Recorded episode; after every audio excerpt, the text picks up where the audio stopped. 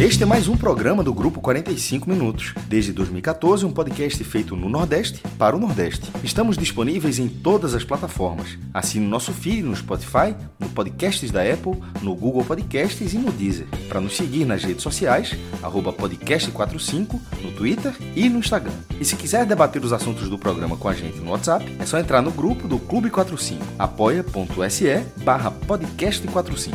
Muito obrigado pela escolha e pela confiança.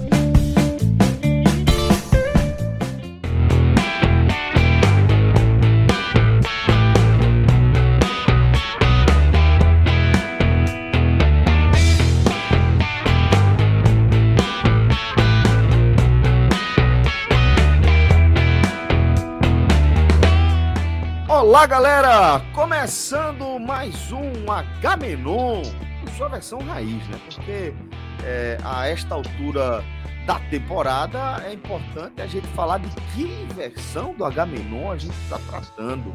Porque a turma caminha por eleição, a turma caminha por Westeros, a galera volta no tempo, tá?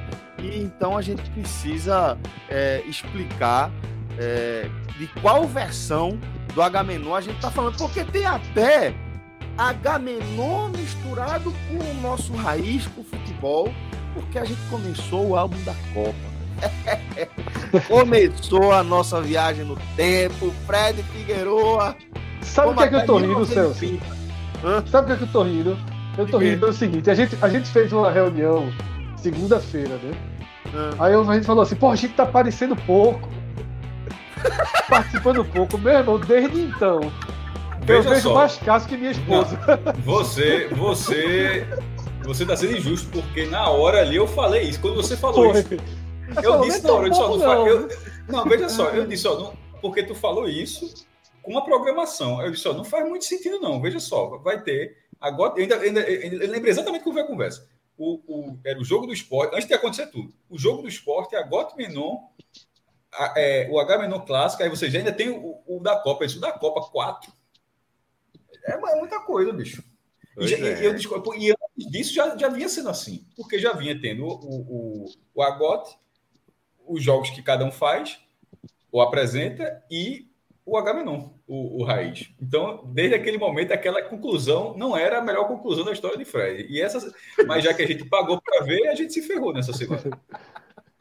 E Celso, eu vou, é. eu vou aproveitar para que você tocou né, nessa nossa agenda, até para, digamos assim, arrumar um pouco a, a casa, tá? Para quem passou passou a nos acompanhar agora, né, nas últimas semanas e, e, e precisa criar um norte, né? Porque a gente realmente começou uma reorganizada na nossa programação da nossa vida, né, no, no 45 minutos. Uma reorganizada que começa agora, vai passar pela, pela Copa do Mundo, vai ter aquela paradinha, aquela desaceleradinha ali, curtinha do finalzinho de dezembro, primeiros 10 dias de janeiro, e depois volta num, num, num formato um pouco diferente que a gente deixa para falar depois. Mas nesse momento a gente está com uma série de programas e derivações no ar. Então, para organizar a casa, o que é que está em curso nesse momento? Primeiro vamos no separar seg... em dois blocos. O Exatamente. Bloco no segmento minutos. futebol, é. O bloco 45 minutos, o bloco futebol, a gente tem o Raiz, todas as segundas, tá? A gente tem os telecasts, tá? Que envolvem, nesse momento, seis clubes da região, tá? O, o Santa Cruz ele está de férias há algum tempo, né? Felipe Bernou um pouco junto com o Santa Cruz, mas a gente vai tentar resgatá-lo para alguns programas.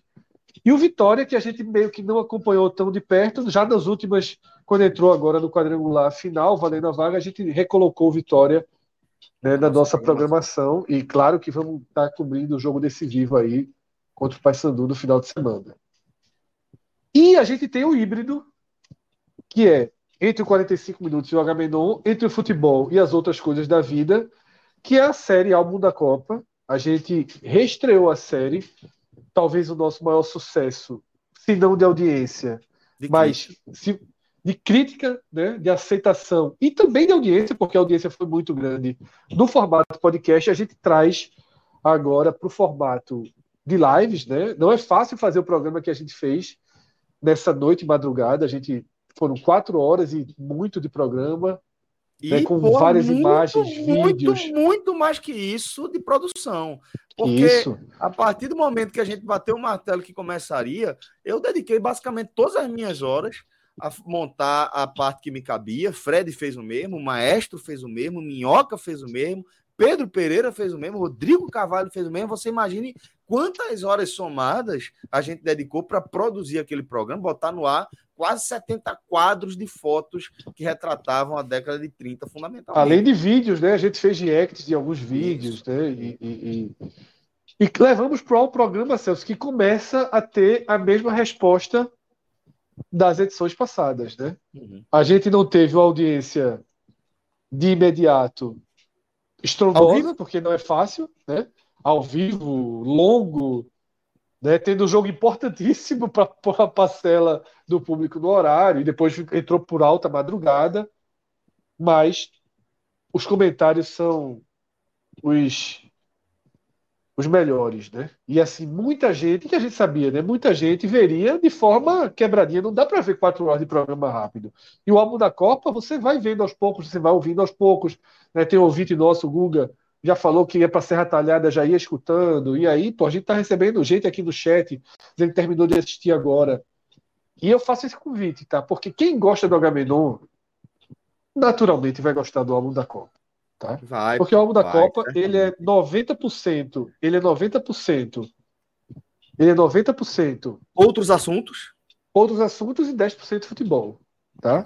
Tem uma partezinha de futebol local, mas a costura, o ritmo, é tudo muito trabalhoso, mas muito divertido, né? Celso, a gente, eu mandei para você uma mensagem hoje que a gente recebeu no WhatsApp. Foi. Que o cara falou o seguinte, Viscácio, lá no grupo 45 cara fez assim: fazia muito tempo que eu não aprendia tanto. E tô falando sério. Foi aula ontem. Celso pegou assim, professor. Agora, Celso não foi professor de, de colégio, não. Viu? Outro professor. Eu, eu sou professor, Me... pelo ei, ei, ei, mestradinho. Contato, era, veja só, foi contato, contato. Contato. contato. Nenhum, nenhum, nenhum, nenhum, nenhum. No contato não tem, porque assim, tinha um senso crítico. Getúlio, eu senti que Celso ali faltou um empurrãozinho para ele, ele bater mais em Getúlio ali. Getúlio estava meio atravessado. Termina como ditador, né, velho? É porque é... Getúlio é uma figura muito controversa. A história, a história, ela é bem branda com Getúlio. O Celso doido para soltar ali, só que o relógio já estava pesando isso. sobre os ombros dele. Eu sentia toda vez uma porradinha, uma porradinha em Getúlio. Não, irmãozinho, Getúlio. Eu, eu, quando vou elogiar Lula, né? É marcado, é marcado por, por alfinetadas e porradas é. ao, longo, ao longo do caminho. Mas, porra, muito legal, tá? O álbum da Copa. Convido todo mundo a assistir, tá aí no nosso canal, a ouvir. E o próximo vai ser na terça-feira. A gente atendendo a pedidos vai fazer às nove da noite.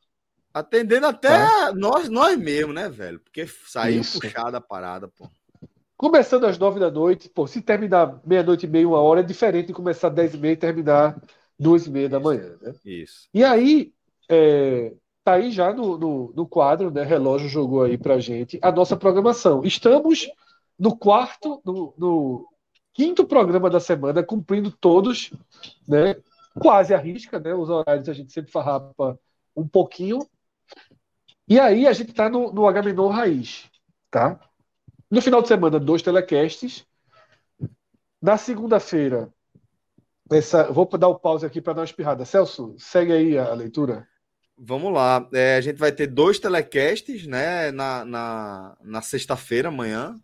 Na sequência, no sábado, mais dois telecasts. Não, é, amanhã é só um, não?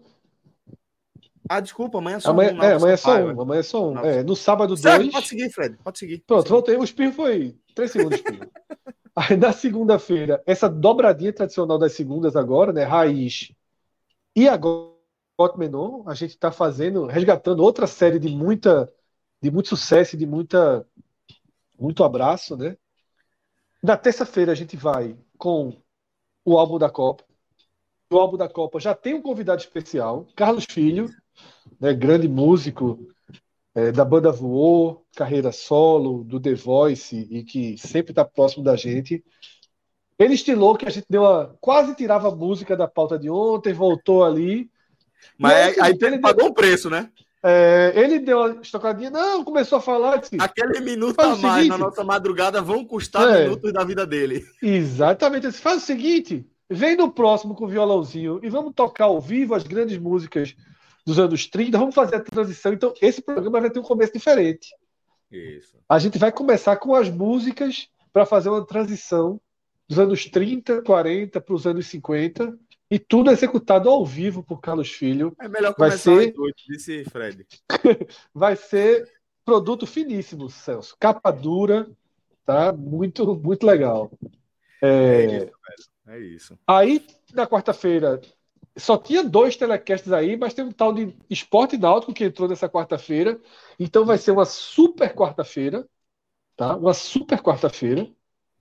E na quinta, dia do debate da Globo, a gente vai fazer também um Agamenon especial. Não vai ser um Agamenon raiz como esse, vai ser inteiramente voltado para as eleições, onde a gente vai trazer a nossa, a nossa análise pós-debate por isso que ele está marcado ali para meia-noite. Acabou o debate e a gente entra no ar. E também com as últimas pesquisas. Nesse programa de hoje, a gente vai ter eleições e vai ter pesquisa. Mas na semana que vem é a pauta única, tá? E aí eu já posso adiantar. No sábado, ainda não está ainda a programação. No sábado, não, desculpa.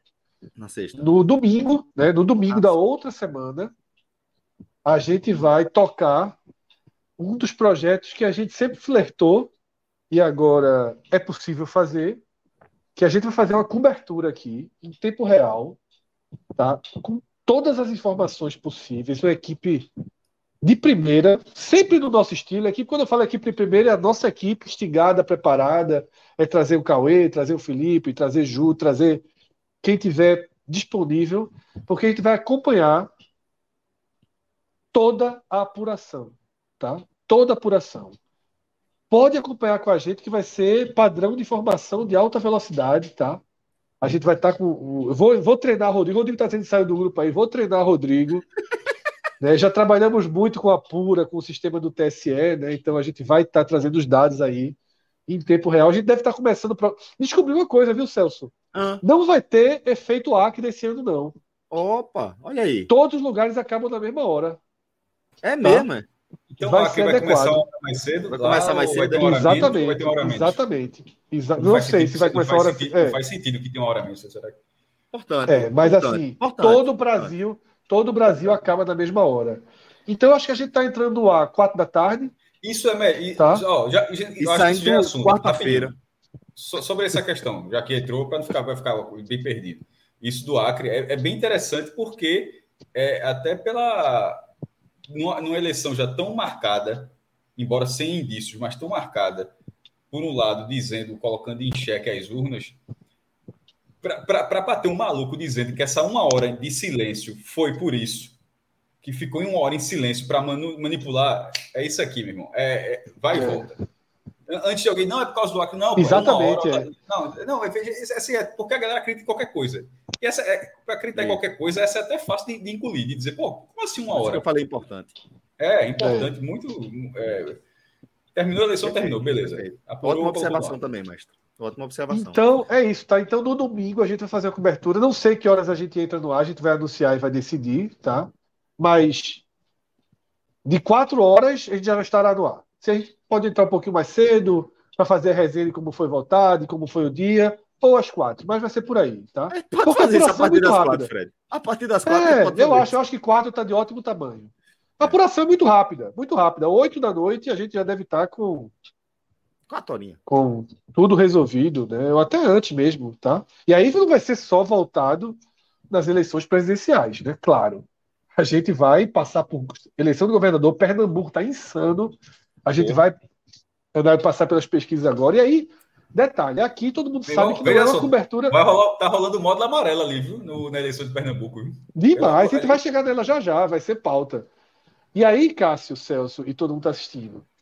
A gente não é uma cobertura imparcial, todo mundo sabe, né? Todo mundo sabe. A gente vai estar uma cobertura Se torcendo... imparcial é Jovem Pan, irmão. Fred vem com essa camisa. Fred vem com é, essa exatamente. camisa. Exatamente. Não, não, não tanto, mestre. Essa camisa aqui é uma coincidência. Mas, mas é, é, a gente vai estar, além do próprio candidato, a gente vai dar uma geral aí pelo país, como é que estão o, outros... o Lula tá lembrando aqui, pô, o que tá acontecendo na Bahia é inacreditável. A Semineto é, dá para perder é. uma campanha que vai entrar para história, para história do Brasil. A galera vai estudar o que aconteceu por conta dessa errada de mão de, de Então vamos para a pauta, né, jovem? Vamos para a pauta. Vamos, vamos, vamos lá. Então vamos para a pauta, vamos para a pauta, vamos, vamos começar abrir. a falar de eleições. rodou, a, ro, rodou a roleta, é. rodou a roleta, rodou. eleições. Eleições, pronto. Velho, você viu o que aconteceu na Bahia? Não, vai, ter, vai ter roleta hoje? Vai ter roleta hoje? Vai não, vai não, depois, vai não. Vai agora. Tu não isso não, foi? Não, depois Aqui, dessa, depois, depois da parte inicial tem roleta, não. Vai não, vai não, cara. Hoje vai ser, vai ser ditadura. Ó, deixa, deixa eu só aproveitar, já que a gente tava falando disso, velho. A Semineto, Fred, ele, ele tá perigando tomar assim um X, perder uma eleição que vai entrar para a história do Brasil, que a galera vai estudar. Essa errada dele na capital mais preta do Brasil vai custar é muito a ele, muito. Pode Relógio. Custar, pode custar uma eleição absolutamente vencida, Fred. Relógio, abre aquela página dos do nossos parceiros do Canhão, né? com a central de pesquisas, para a gente ver o último IPEC e o último Datafolha para governador do, da Bahia, né? já que a gente começou com esse tema. E Lula, se quiser entrar aqui para participar, tá? O link está no, no bom e velho grupo, né? Então, Isso. se quiser, que quiser colaborar aqui com esse debate. Mas... Ontem ele queria, ontem ele ia cantar, né? Então, se quiser. É, a tá hora é casa, é agora, tá? né? A hora é agora. É. Mas, Fred, é, olha aí. Então, a gente está com o G1 aqui para a gente. É, quem tá Belíssimo tá... material, tá, Celso? Belíssimo material do G1. Como de costume, né? Como de qualidade costume. É, costume. é absurdo. É a qualidade dessa galera é absurda. É, é, Fred, fica à vontade para fazer a leitura é, do, do cenário é, do IPEC né, para a eleição de governador da Bahia e o que te chama a atenção é, para esse recorte de agora? Celso, eu tô, eu tô realmente vendo aqui o IPEC, né? Eu, eu tô navegando nesse site pela primeira vez, então eu senti falta aqui, não sei se vocês estão é, vendo, de quando foi essa última pesquisa do IPEC da Bahia, porque aqui a distância ainda é gigantesca. Muito né? considerável, né? é. É uma distância. Então, o relógio, é, tenta ver se tem datafolha recente da Bahia. Tá? Se bem que só tem a opção de PEC aqui. Né? Olha só, a datafolha recente da Bahia deve ser a mesma que teve a pesquisa de torcida da Bahia, porque ela é, deve, deve ser a do, a do Datafolha, que você está falando, feita pelo Grupo Metrópole, encomendada até por questão de busca, aí bota 1.526 pessoas ouvidas. Deixa eu ver a data perfeita, porque foi essa a, pesquisa de torcida lá da Bahia que acrescentou, ela acrescenta uma, pesquisa. E o Flamengo ficou na frente do Muito bom para Essa semana.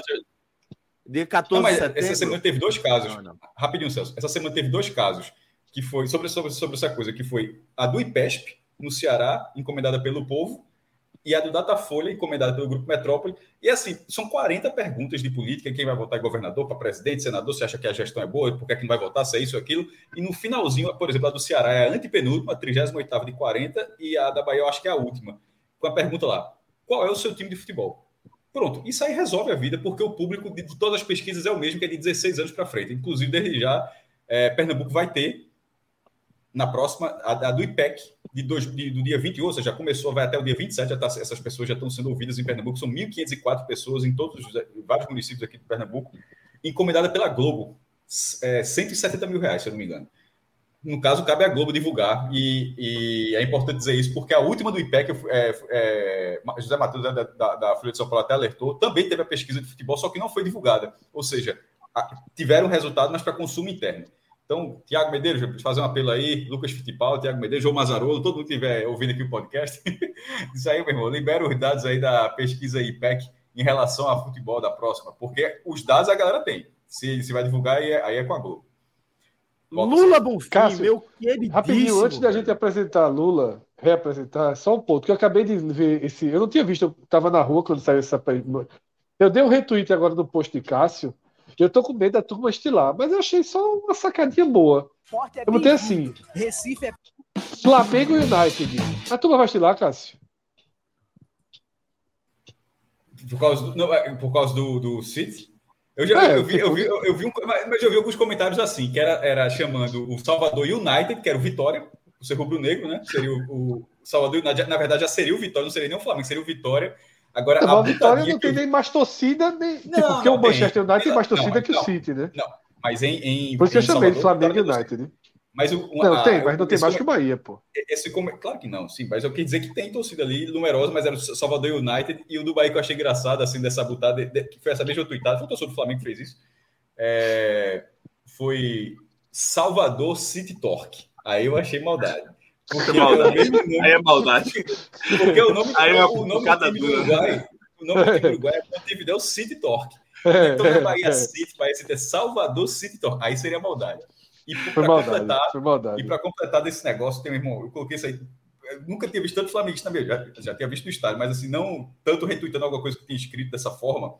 Aí teve um cara lá do Flamengo, o cara escreveu da seguinte forma: começou, postou no Bahia, Vitória, defendendo a pesquisa, contrárias à pesquisa, aquela coisa toda. Aí um cara escreveu o seguinte, comparando time e tal, aqui Flamengo não se cria, aqui Vitória não se cria, aquela coisa toda. Aí o cara do Flamengo escreveu o seguinte: Vitória e Bahia não cabem na mesma, na mesma frase onde tem um Flamengo. Eu li três vezes essa frase para saber se esse cara era fã ou hater, meu. Como assim? Vitória e Bahia não cabem na mesma frase. O próprio cara escreveu isso. Eu acho que ele se deu conta, não. E é uma contradição em si mesmo essa frase, né? É, exatamente. Acho que ele se deu conta, talvez amanhã, quando ele for ver que escreveu isso, que ele vai perceber o, o assim. Essa pesquisa aí. Mas, ó, a gente tá recebendo o nosso caríssimo Lula Bonfim, meu irmão. Seja bem-vindo, velho. Lula. Uma honra. Uma honra. Meu, é isso, velho. meu primeiro Agamenon. o primeiro de. de primeiro? Não, primeiro você aparecendo na tela. Ontem mesmo a gente falou teu nome, porra. É verdade, é verdade. É... Mas vamos lá, Lula. É, eu queria que, que você explicasse para a gente um pouco como estava o cenário para a corrida eleitoral para o governo do estado da Bahia antes daquele é, caso do, da declaração de ACM Neto como pardo, aquela aparição dele com a pele bronzeada, com bronze absolutamente é, com a cara de ser aquele bronze artificial, né? De, cara entrou na máquina ali. E é, quais foram os efeitos é, a partir desse evento? Porque a gente está falando não é de qualquer capital, pô. A gente não está falando de qualquer capital, a gente está falando é, da primeira capital do país, a gente está falando da capital é, mais negra do país e, uma, uma, capital que é muito orgulhosa de suas próprias raízes, de sua própria história. Né? É, a, história, a Bahia tem uma história de luta, de resistência, é, em vários momentos foi um baluarte aí da, da resistência pelos direitos civis e é, imagino que isso, todos esses componentes é, realmente entrem no caldeirão do que você vai começar a explicar para a gente agora, né?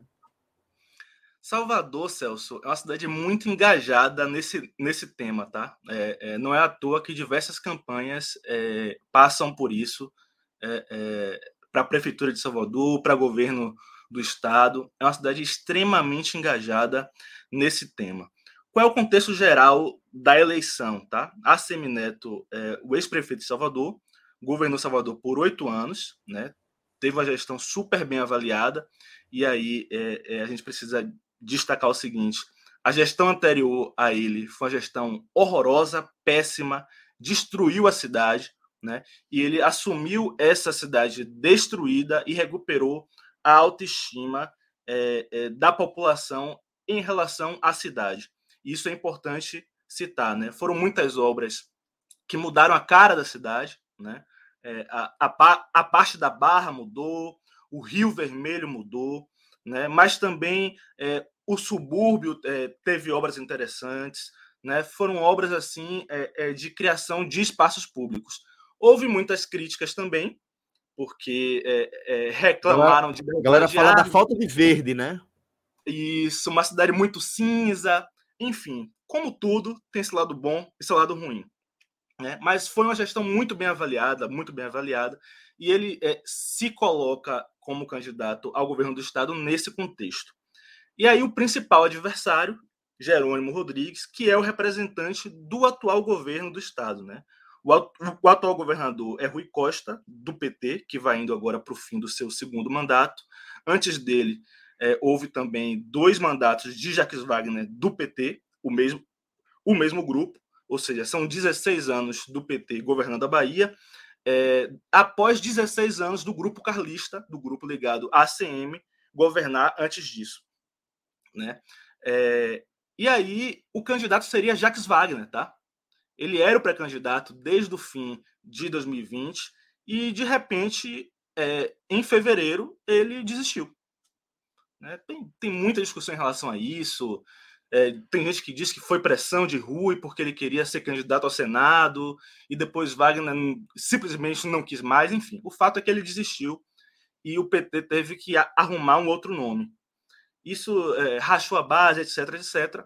Mas a escolha foi por Jerônimo Rodrigues, que, é o secret... que era o secretário de Educação do Estado. Jerônimo, Jerônimo Rodrigues é uma figura completamente desconhecida. Ele nunca, nunca disputou qualquer eleição antes. Né? Ele, é, ele, é um, ele é um quadro político do PT é, ligado a questões sociais, de, de educação e também da questão de agricultura familiar. É um, é um tema que ele domina bastante. E, Mas ele é mais, ele é mais um, um, um quadro técnico. Ele é, um, é, é, um, é, mais um quadro técnico do que político. Ele nunca. É, é isso. É a primeira vez que ele disputa uma, uma, uma eleição, tá? A gente teve esse caso bem parecido aqui com Paulo Câmara e depois com Geraldo Júlio, né? É. A irmã dele é até prefeita de Salvador, é até vereadora de Salvador, tá? A irmã dele, Marta, Marta Rodrigues, também do PT. Né? Ele, ele teria entrado na política, entrado para o, para o PT pelas mãos da irmã que é mais velha que ele. É, mas, enfim, escolheram, escolheram Jerônimo, Jerônimo é, é, totalmente desconhecido ainda. Eles fizeram um grande trabalho, né? De março para cá, acho que ele rodou o estado inteiro, basicamente, né? É, é, é, para ser conhecido pelo, pelo público e, e para criar relações com prefeitos, com quadros políticos do interior do estado. Na primeira pesquisa Datafolha, Jerônimo tinha 16%. E a Semineto, 54%. Tá? É, isso, isso aconteceu no fim de agosto. Se eu não me engano, no dia 24 de agosto, se eu não tiver enganado, 24 de agosto, é isso mesmo. No dia 24 de agosto saiu a primeira pesquisa, a Semineto com 54, Jerônimo com 16. Isso já é, naquele, naquele momento a gente já sabia que a Semineto tinha se declarado pardo, tá? Isso é, é, foi algo, algo sinalizado é, no site em que eu trabalho, em, em, outros veículos e tal, e chamou atenção. Por que, que chamou atenção? A família, a família Magalhães é uma família da elite de Salvador, né? Não é só foi, né? Magalhães, né? são, são os Maron de Magalhães, tá? E os Marões Magalhães tem até uma, uma origem árabe ali, a parte dos Maron, tá? Mas quando você olha os retratos da, da família, eles são todos embranquecidos, tá? Todos embranquecidos. Inclusive, o apelido de ACM sempre foi Cabeça Branca, o Cabeça Branca, tá? Um dos apelidos de ACM. E aí o fato dele ter se declarado pardo chamou muita atenção. Por quê? Para efeitos de lei de cotas, por exemplo, parda negro. Parda Exatamente. negro. Né? Então, é, por mais que ele diga, ele foi lá no, é, no site em que eu trabalho agora, na segunda-feira, né? Ele foi e defendeu, falou: não, eu, eu, eu sou pardo, sou moreno, nunca fui branco na vida, etc. e tal. Ele tem todo o direito de se reconhecer como ele quiser. Não estou é, debatendo isso. Mas a partir do momento tá?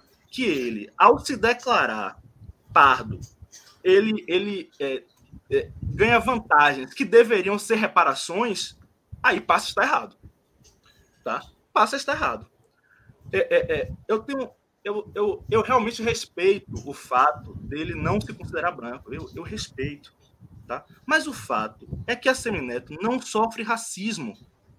E essas leis são feitas para é, amparar quem sofre racismo, tá, gente? Isso é uma lei de cotas.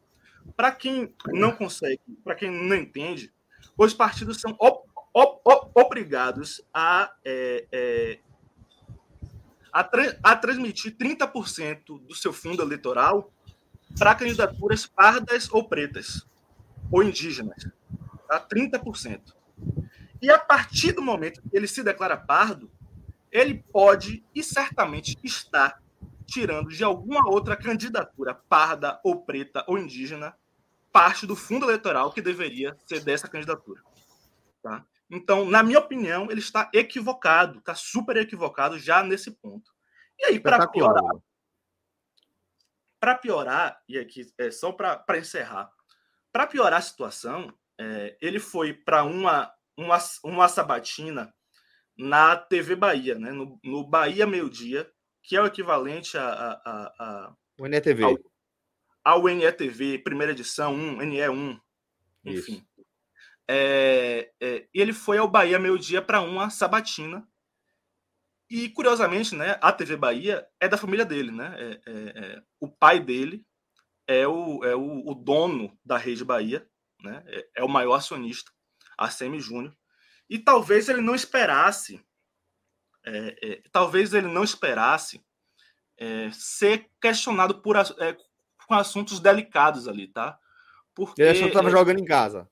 É, porque historicamente a Rede Bahia, não só a TV Bahia, como, como o Jornal Correio, etc., é, é, serviram durante muito tempo como instrumento de propaganda. É, é de propaganda política da família, tá? Do grupo político da família.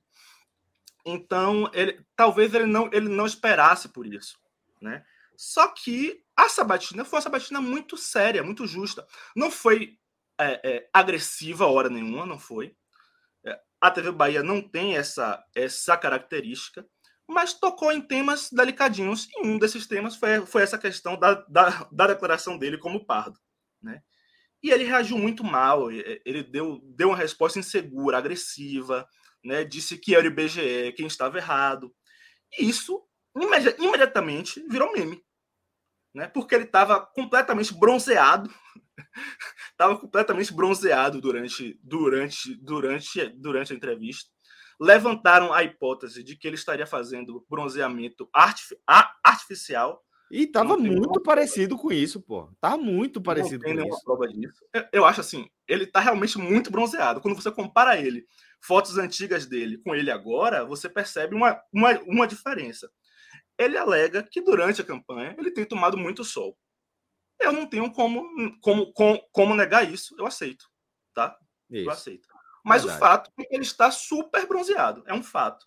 Isso chamou a atenção do público e isso virou meme, né? A galera chama agora de Assêmio Negro, ne, é, Nego Neto, né? Isso pegou muito mal. A população de Salvador tem esse tema como algo muito caro. A Semineto, em 2012, a, a Semineto, em 2012, é, é, ele enfrentou uma campanha muito forte, ele foi eleito, mas ele enfrentou uma campanha muito forte da galera lembrando que o DEM, o partido dele na época, o DEM é, é, entrou com uma ação no, S, no STF para derrubar as cotas. E isso ameaçou a candidatura dele. Tá? Ameaçou a candidatura dele. Porque isso é um tema forte em Salvador, fortíssimo. Lula, é, sobre a questão, a questão da, das cores, da, dessa, dessa forma como você estava falando. E no Brasil tem uma definição assim mais popular sobre o que é o branco, o pardo, o negro. Tem que, por exemplo, o branco, o branco brasileiro, que, daí é que geralmente é uma grande piada, o, o, aquelas figuras, aqueles neonazistas brasileiros, para os neonazistas, neonazistas, é, origem, podemos dizer assim, eles não são, eles não são brancos. Então, assim, o Brasil não é, é ocidente, Fred. É, o que, o, que, é branco aqui não é, não é, não é branco lá. Então, né, nessa por exemplo, e isso que você falou foi, foi assim, sobretudo, é, da, da, declaração da declaração da cor, está atrelado, inclusive, a questões de direitos que você eventualmente pode ter, pela, justamente para evitar o racismo. O, o, o censo hoje passou aqui no prédio, no meu prédio. E, e perguntou a, a, a, cor, na, no caso aqui da, do, do meu apartamento, eu fiquei como branco. Em, eu vejo na Europa, na Europa, na Europa, eu não, eu, na Europa eu, não, eu, provavelmente eu não sou branco, eu sou alguma outra coisa para os caras lá, certo? Mas aqui dentro. Não, veja só, cara, depende do país. Veja só, eu acho que você Pô, na Itália, claro, na Espanha, veja, claro que Portugal, país, você é branco. Assim, mas, porra, é, porra, é foda parar Não, deixa eu só completar, não, mas eu, eu, eu, tô, eu não tô, eu, não, porra, eu não tô sendo contra você, não, eu só tô dando uma, uma, uma informação, que, uma, uma visão que é o seguinte: dentro de Itália, Portugal, Espanha, até França, você é branco. Na Inglaterra, você é latino. Sim, Na então, Suécia, mas, é, você, você... Um mas eu entendi. Quando falei, acho que foi para ser um entendimento melhor, mas se você Não, quiser, eu só, eu só completei, país... eu só completei isso, porque, Não, tipo, em parte da Europa a gente é considerado branco, mas em outra parte a gente é considerado latino.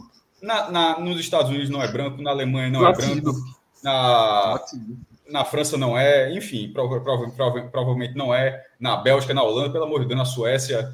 Mas aqui no Brasil, é, então eu não, eu não poderia pensar com essa lógica lá de qual é a minha cor. Não, é, não, eu não sou. Não. Eu tinha que dizer isso. Então, nessa, nessa, nessa conta, eu acho que, que. E Lula também trouxe esse ponto. Se a ACM, se ele se vê, se ele se vê dessa forma, ele tem o direito de se ver dessa forma. Mas, ao mesmo tempo, caso essa forma que ele se vê, que ele se enxerga, não seja vista de forma mais comum pela sociedade, e ele sendo a figura que ele é, eu acho que ele também tem que aguentar o rojão. E nesse caso aí, eu acho que ficou muito. ficou Essa cobrança, eu acho uma cobrança muito pertinente para cima dele, assim, muito mesmo. E, e sobretudo porque a, ima a imagem. É, não tem muito que acrescentar, não. Eu estou falando isso aqui, na verdade, para concordar com o que Lula falou, era só para trazer, porque como teve, teve o censo no prédio, teve justamente essa, e, e, e eu não podia falar qualquer traço para dizer que não fosse isso a partir de uma lógica mínima, porque a lógica da CM, dentro da lógica da cabeça dele, é uma lógica mínima para se encaixar num determinado padrão, do qual, mesmo ele estando na capital mais negra do país, eu acho que ele não se encaixa. Assim, mas é a minha opinião. Se ele se encaixa, tudo bem. Eu acho que ele não se, eu acho que ele não se encaixa. E, e eu acho que, que eu acho que ele, que ele força a barra, e, e se isso está gerando uma queda, uma queda na, na eleição dele, vai ser um aprendizado considerável em relação à carreira política, porque foi, foi ele, ele, é óbvio que ele imaginou que isso pudesse derreter qualquer base que ele tinha, mas está muito claro que derreteu uma base que ele tinha. Deixa eu pontuar duas coisas aqui, Lula. Uma sobre esse debate rápido que a gente teve Alex Lucena, ele fala aqui no chat que ele escutou da Suécia que era escuro demais para estar tá lá. Foi estranho. Ou seja, que ele tem a autodeclaração branca, né? Tem a foto dele muito pequena aqui, mas do nosso conceito, né? Ele é branco. Ele falou isso da Suécia, né? É, eu tive uma ex-namorada que ela, que ela foi morar na Irlanda e ela é, goiana, branca, né? Do 100% do nosso conceito de branco e lá não era tratada como branca.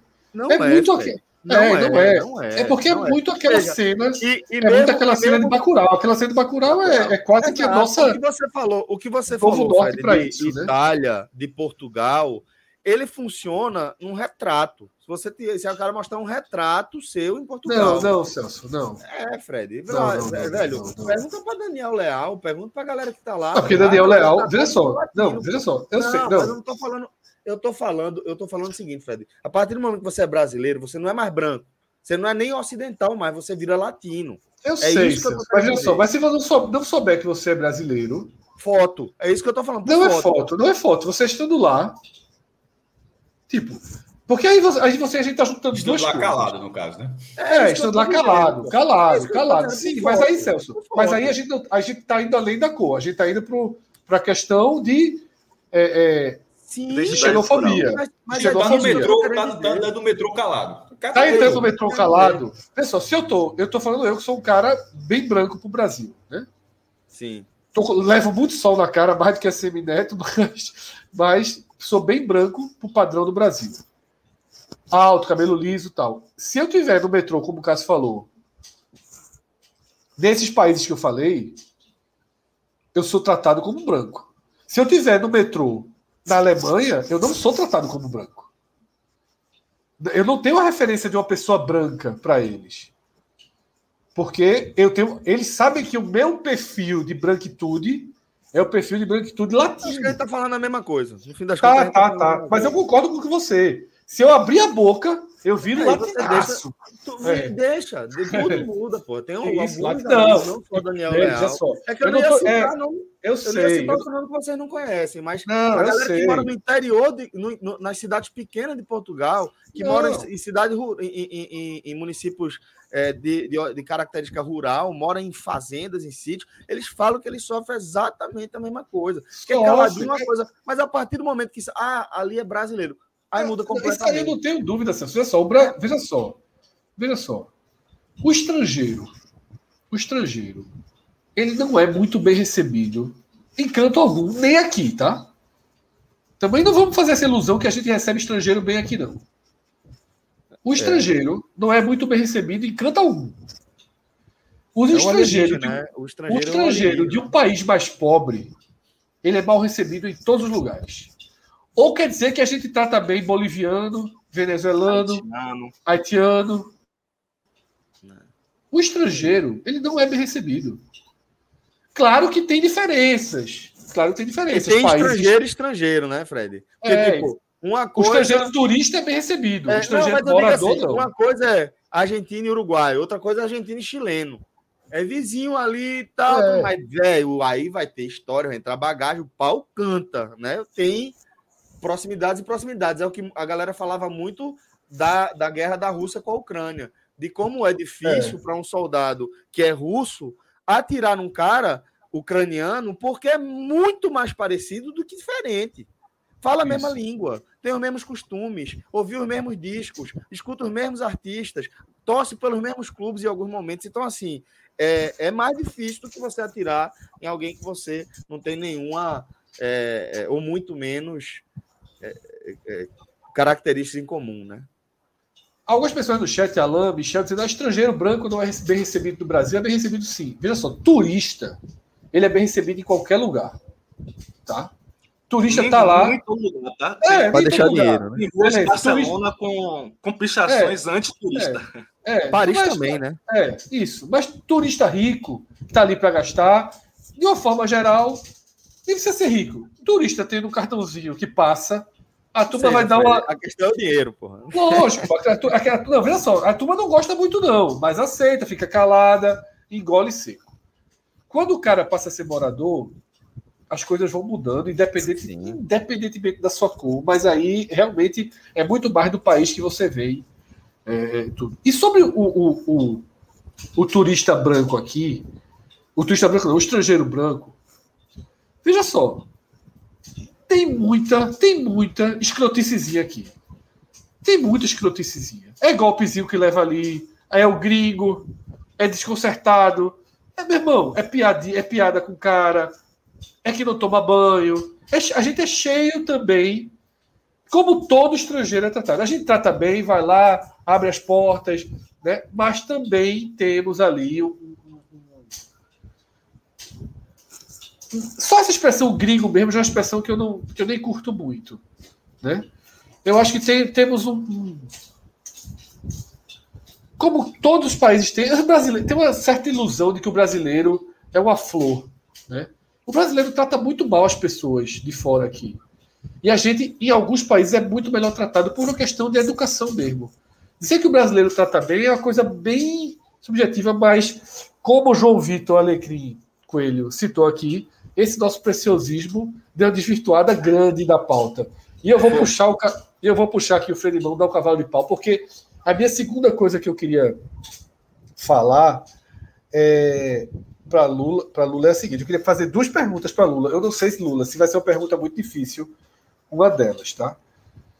Nas outras eleições, ele já se declarava pardo. Existe esse esse registro? Tá? Existe existe. É, na, na eleição de 2016, ele se declarou pardo e ainda não havia a lei é, a lei em relação às cotas para candidaturas pretas e pardas, tá? Perfeito. Então isso já dá uma certa. Ainda, ainda, que, isso, ainda que isso atenue, mas a partir da vantagem seria. É, veja só. De bom tom recuar, né? Não, isso poderia, inclusive, mostrar, dar um sinal até de honestidade. O cara só. Poderia. Eu não vou. É, porque, porque nesse caso, só, embora, exemplo, embora eu me considere, nesse caso, eu entendo que, essa, que esse percentual do fundo eleitoral era pra, voltado para candidatos com a parcela de menor acolhimento por, por, é, por apoiadores, por, por, qualquer tipo de investimento para a campanha, e ele não precisava reparação, disso. Pô. É reparação. Então, ele, é reparação isso, isso, isso, ele poderia, é, é, essa, ele poderia ter feito essa manobra e teria, talvez tivesse tido uma resposta até melhor. Só, eu me considero, mas no momento que criaram essa lei, eu acho que essa lei é, ela precisa abranger outras pessoas. Eu não preciso. É, eu esse, não preciso usufruir dela, né? Especificamente, especificamente disso. É. Lula, e a gente está falando de um indivíduo, a gente não está nem falando de um indivíduo disputando um concurso, é de um cara disputando o governo do Estado. Assim, porque, porque pode até falar, o cara. Não é tipo, né? Fred, é, deixa eu fazer uma pergunta para o Lula que eu acho importante. Ah, eu, eu, eu, eu tinha duas perguntas. É, é porque eu tinha a segunda pergunta, Celso, que ainda era, que eu acho que era, era duas perguntas que eu citei. E a outra é o seguinte: existe algo, algo concreto de que ele teve acesso a esses ganhos pela declaração da Coparda, da Coparda tem, tem indícios, Fred, mas não dá para você afirmar, tá? Certo. Quais são os indícios? A Semineto, ele é o candidato a, a governo do estado que mais que mais mais ganhou disparado, disparado, não é algo pequeno, tá? Disparado, o que mais ganhou é, doações do União Brasil, tá? É, é algo assim. E aí é mais fácil fazer a doação. Exato. Mas, Você ao mesmo tempo, conta. isso não garante nada, porque a Semineto é realmente uma grande liderança do União Brasil, né? Ele, ele é, é o ex-presidente do DEM, né? Ele é o secretário-geral do partido, e é natural que o partido aposte muito na eleição dele aqui no estado. Total, total, total. Então não garante que ele tenha se beneficiado disso. Mas o fato dele ganhar muita verba aponta mais ou menos de que ele pode ter é, se beneficiado, tá? Não é uma Perfeito. garantia, mas tem um indício. Perfeito. Boa. E aí, Fred, a pergunta que eu queria fazer é justamente o seguinte: é, a gente viu a partir disso, de todos esses eventos que Lula descreveu para a gente e explicou, embasou para a gente, a gente viu já o efeito prático disso é, em relação às pesquisas. Tem não apenas uma, uma queda muito substancial de ACM, como tem é, um, um claro crescimento também do candidato do PT. E aí, Lula, eu queria que você me falasse sobre esse efeito que já é prático, que a gente já consegue ver, e sobre tendência, o que é que se fala por aí, é, qual é o zoom, zoom, zoom é, em torno dessa, dessa mudança nos números, como é que a campanha da CM, por exemplo, recebeu esses novos números? Veja bem, é, vou te dizer uma coisa. É, é possível que é, a queda de Assemineto e a ascensão de Jerônimo é, tenha sido impulsionados, tenham sido impulsionados por essa questão da declaração de Assemineto, é possível, tá? Mas eu não colocaria nisso todo o peso, pelo contrário, é, é, nem a maior parte do peso. É, isso já era totalmente esperado. Tá? A Bahia tem um histórico nas eleições aqui é, de candidatos do PT desconhecidos crescerem durante a campanha e acabarem vencendo a, a eleição. Isso aconteceu com Wagner em 2006, tá? quando ele, é, durante quase toda a campanha, apareceu muito abaixo do ex-governador Paulo Souto, tá? e conseguiu a virada. Em 2014, com Rui Costa, igual, ele passou a maior parte da campanha atrás nas pesquisas em relação ao ex-governador Paulo Souto, e no final ele acabou ganhando, tá? E, vo, e você via nas, nas pesquisas essa evolução, pouco a pouco, às vezes tímida, tá? Mas você via a, a aproximação acontecendo da mesma forma que está acontecendo neste ano. Então isso já era esperado pela força do PT e, sobretudo, pela força de Lula na Bahia. Tá? Lula é, desde 2006, o maior cabo eleitoral da Bahia. Sempre acima de 60, né? Quê? Sempre acima de 60, 60 e pouco, né? De 60, sempre acima de 60. É, é impressionante, tá? É, é... E, aí, e aí, Lula, é só aproveitando que eu já interrompi, para dizer que, que outra coisa que explica é justamente o fato de ser desconhecido. Isso aí são coisas que estão atreladas, porque num primeiro momento a pesquisa vai mostrar justamente isso. Quem o leitor lembra, né? Uma pessoa Exato. que era ocupava um cargo técnico, via de regra, aparece menos que uma pessoa que ocupa um cargo político. Essa é a diferença fundamental. E aí, quando você, quando a gente vai ver esse histórico de votação do eleitor do, da, do estado da Bahia em favor de candidatos que representam o PT, você soma isso e realmente é natural que a gente veja esse crescimento substancial a partir do início mesmo da campanha, né? O que é que acontece, Celso? É, na primeira pesquisa Datafolha, que Jerônimo tinha 16, ele era conhecido por, se eu não me engano, 31% da população baiana. Apenas 31% conhecia e ele já tinha 16%. Tá? Agora, ele é. Lembra ele, Dilma, ele, lembra um pouco Dilma da primeira eleição.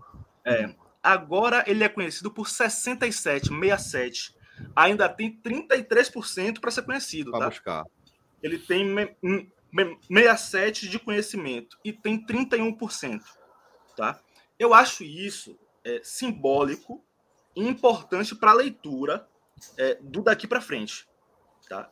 É claro para mim que Jerônimo vai, vai, vai crescer, inclusive roubando voto de ACM Neto, que Pô, é o mais aí... conhecido. Que é o mais conhecido. ACM Neto está na frente não apenas porque ele fez uma gestão muito bem avaliada em Salvador, mas também porque de todos ele é o candidato conhecido em todo o estado tá? Ele é o candidato conhecido em todo pô, O cara é ACM, velho. Pelo amor ele de é Deus, ACM. pô. Tá? É, tem, Como o Lula falou, pesquisa... vem de uma excelente prefeitura, né? É, sim, sim. Assim, eu, eu vivo em Salvador e eu sei o quanto a cidade mudou e o quanto a população hoje, é, é, em 2012, é, tinha vergonha da cidade. Né? Eu lembro que eu fui eu fui para o Rio em janeiro de, de, de 2012 e aí o rapaz que estava dirigindo a, é, a, a, van que a gente que a gente alugou falou: "Poxa, quero muito conhecer Salvador". E a gente falou: "Rapaz, não é o momento de conhecer Salvador não. Salvador não tem nada para te oferecer neste momento". Isso era em 2012. E hoje o soteropolitano já tem orgulho de novo é, de apresentar Salvador a quem vem de fora, tá? Isso hum. é, é, é algo forte para para autoestima do soteropolitano. Algo muito forte e a Semineto conseguiu mudar isso. Fala, tá? Fred. E é por ah, esse desculpa, Lula. É por esse motivo, gente, que a gente não consegue cravar que mesmo com a certeza de que Jerônimo vai continuar crescendo, a gente não consegue cravar que vai ser o suficiente para superar a Semineto. Porque, diferentemente é, de 2006 e 2014, a Semineto é um candidato muito forte em si mesmo, não só por ser ACM, mas também por esse histórico de prefeito na capital. Lula, é, antes só queria que, que respondesse uma pergunta que foi feita aqui no chat, né, só para deixar bem claro, Bolsonaro não apoia Semineto, né? Ele apoia não. João Roma, né? João Roma. Isso. Isso. João Roma. É, é, o que é que acontece? A Semineto, desde Soraya, a né? pandemia, né? desde a pandemia, a Semineto rompeu forte com o Bolsonaro. Bolsonaro. Tá? É, é, o, o, o posicionamento de Bolsonaro durante a pandemia foi inadmissível para Semineto. Tá? Publicamente ele colocou isso diversas pra vezes. Para qualquer pessoa normal. Ele perdeu a eleição ali, ele não é reeleito por causa daquilo. O Bolsonaro não será reeleito por causa da pandemia. Inclusive, inclusive, a gestão da pandemia aqui no estado foi feita em parceria entre o governo do estado do PT e a prefeitura de Salvador com a Semineto. Eles estiveram juntos o tempo todo no enfrentamento à pandemia, tá? Por mais que houvesse muitas diferenças políticas, ainda há, eles é, vivem trocando farpas públicas, né? Rui Costa chegou, chegou a dizer que a Semineto, com a declaração de Pardo, estava fraudando o fundo eleitoral, né? Ele chegou a dizer isso, com essa palavra, fraude. É, mas durante a pandemia, eles estiveram juntos e bateram muito em Bolsonaro. Né? E isso foi decisivo para que, que a Semineto se afastasse de Bolsonaro. E aí, curiosidade: João Roma era, até muito pouco tempo atrás, quando era estagiário da prefeitura, ele era chefe de gabinete de Assemineto na prefeitura. João Roma, ele é uma figura política alçada por Assemineto. Tá? Ele, é, João Roma foi eleito deputado federal com é, a base política de Assemineto. Tá? Ele não tem voto por si só, nunca teve. Ele foi alçado, foi puxado por Assemineto. Então, quando João Roma decidiu aceitar ser ministro de Bolsonaro, simplesmente Assemineto foi à imprensa e se declarou contra. E disse que se ele fosse, ele estaria rompido. De lá para cá, é, realmente a Semineto e João Roma têm trocado diversas farpas públicas na imprensa. João Roma Gostamos, né? Bolso, bolso, bolsonarista, enquanto o Assemineto é, é, é, tenta se, se manter independente entre, entre Bolsonaro e Lula. Lula, última pergunta, até para a gente fechar eleições da Bahia. Relógio, coloca, por favor, na tela essa pesquisa, porque a eleição da Bahia, a gente tem visto isso nacionalmente também, tá? A gente tem nacionalmente, a gente vai, vai, vai passar pela pesquisa Datafolha de hoje, IPEC, a gente tem Datafolha, IPEC, IPESP, BTG, daquela do BTG que você pode considerar uma pesquisa de médio porte. E aí aparece Paraná Pesquisas e uma tal de Brasmarket, em que Bolsonaro está na frente. Existem essas duas pesquisas, né? a Brasmarket e a, e a Paraná, em que Bolsonaro ou está empate técnico da Paraná ou está bem na frente da Brasmarket. E em Salvador existe, existe essa pesquisa que é Atlas. Atlas Intel. Dessa pesquisa mesmo, Atlas Intel. Tá? Essa pesquisa Atlas Intel, em que Jerônimo está na frente e não é de agora, né? Ele já tinha aparecido meio que empate e agora abriu vantagem. Uhum. Eu não sei se foi a gente conversando, se foi alguém que explicou. Me disseram que essa Atlas Intel, a diferença é que quando ela bota o nome do Jerônimo, ela bota com o nome de Lula ao lado. Não, é, é isso. PT ao lado. PT ao lado, né? É. Mas PT ao lado pode, não pode? Veja bem, Fred, é, é muito delicado, tá? Como eu falei aqui. É... Isso é a cartela, só para entender também, isso, isso é, tá falando da cartela do pesquisador? Isso, isso é. Veja só. Não é simples a... isso, tá? Não é simples. Deixa isso é para a segunda pergunta, certo? A primeira pergunta geralmente Só para você entender. Só para você entender, é, Cássio, é o seguinte. A Atlas Intel é um, é um instituto internacional, ele não é brasileiro, tá? Ele tem, é, ele tem trabalhos em diversos países, França, Colômbia, Chile tal. E ele se vende como o instituto que mais acertou pesquisas nestes países. Tá? Ok, não contesto isso, não é esse o ponto. O que é que acontece com a Atlas Intel aqui no Brasil e especialmente na Bahia? Tá? A, a Atlas Intel faz. É, porque ela, ela, não aparece em outro estado, né? Não, não vejo. Eu, eu vi no Rio. Eu vi, eu, vi, eu vi no Rio bem recentemente, tá? Mas não é comum, não. A, a Atlas Intel ela faz pesquisa pela internet, diferente de todas as outras que fazem ou presencialmente ou por telefone, ela faz online na internet, né? Ela disponibiliza um link e, e lança aleatoriamente, não sei exatamente. A Folha hoje foi presencial, tá? Só como informação. A do IPESP no Ceará foi por telefone para ver como isso realmente faz muita diferença. A do IPESP no Ceará foi por telefone Presencial no Brasil só, só em data, hoje só Datafolha e, e IPEC. E IPEC. E é muito mais caro. É tipo três ou quatro vezes mais caro. Só nas duas. Presencial só nas duas. Continua Lula. Muito. É, enfim. Então eles fazem online. E no, e no questionário principal, que é, que é o que eles usam sempre, é, não existe, não existe é, o nome do candidato independente. Ele está sempre associado ao partido. Tá? Pronto. Isso é importante dizer. Por exemplo, as pesquisas da Datafolha apontam que é, 40%, aproximadamente 40%, em uma foi, foi 38%, na outra foi 40% e na outra foi 41%. aproximadamente 40% do eleitorado baiano diz o seguinte: vou votar no candidato apoiado pelo PP. Cerca de 40%. É basicamente isso que a Atlas Intel está apontando quando ela coloca Jerônimo na faixa de 40%. Ela está apontando potencial.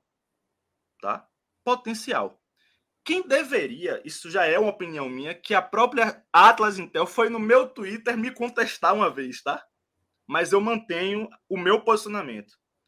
Quem tem que aliar o nome do candidato ao, ao partido é a campanha do candidato, tá? Não é o instituto de pesquisa, tá? Isso é um trabalho da campanha do candidato. Quando a Atlas Intel associa o PT a Jerônimo, ela está fazendo uma análise de cenário potencial. Ela está dizendo o seguinte, ó, se, se Jerônimo ficar associado ao PT, ele vai chegar a, essa, a esse percentual. É o que a Atlas Intel está, está, está dizendo. Essa é a minha análise do ponto de vista científico. Por que, que a Atlas Intel tem tido tanto destaque na Bahia? Por quê? A Atlas Intel é contratada pelo jornal à tarde, tá? O Jornal à Tarde é o jornal mais tradicional do Estado, tem um histórico de oposição é, é grande, muito grande, à família CM. Tá? Então, assim como o Correio é, é, é alinhado politicamente com a, com a família CM, o à Tarde tradicionalmente é, é oposição. E neste ano, eles assumiram uma posição mais dura.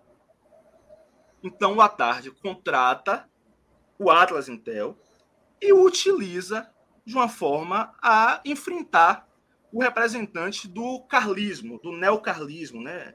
A, o, o, o, estudioso baiano que cunhou a, a expressão carlismo não gosta que use isso para semineto, ele acha que não se encaixa perfeitamente, tá? Então, eu, eu, eu uso neocarlismo. É, então, o Atarde hoje contrata o, o Atlas Intel e vive dizendo, olha, a virada está próxima. A, a, a, virada vai, vai, vai acontecer, mais uma virada contra o carlismo. Né? Então, esse é o contexto político hoje do Estado.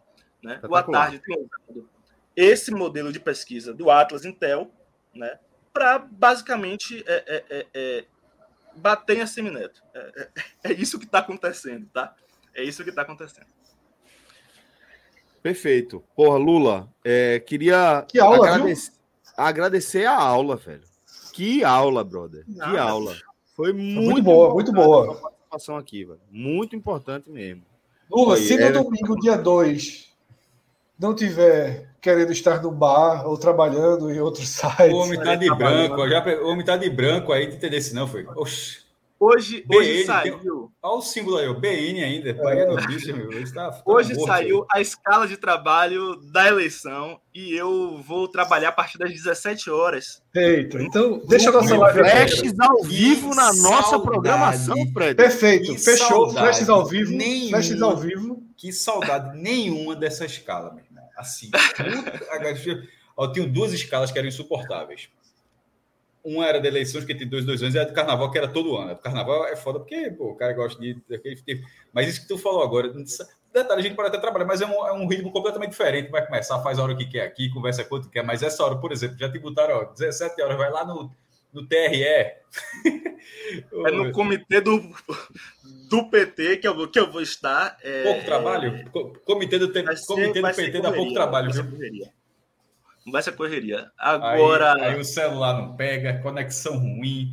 O que eu puder passar para vocês aqui, podem contar Flash. comigo. Flash. O que eu puder passar para vocês aí. Flashes é. ao vivo. Carrega o celular, compra um, um, um, um não, é... Power Bank. É, power Bank. é o BN, é o BN, é o BN. Eu estarei com dois. Eu, eu, eu estarei com o meu e, e, e com o do Bahia Notícias.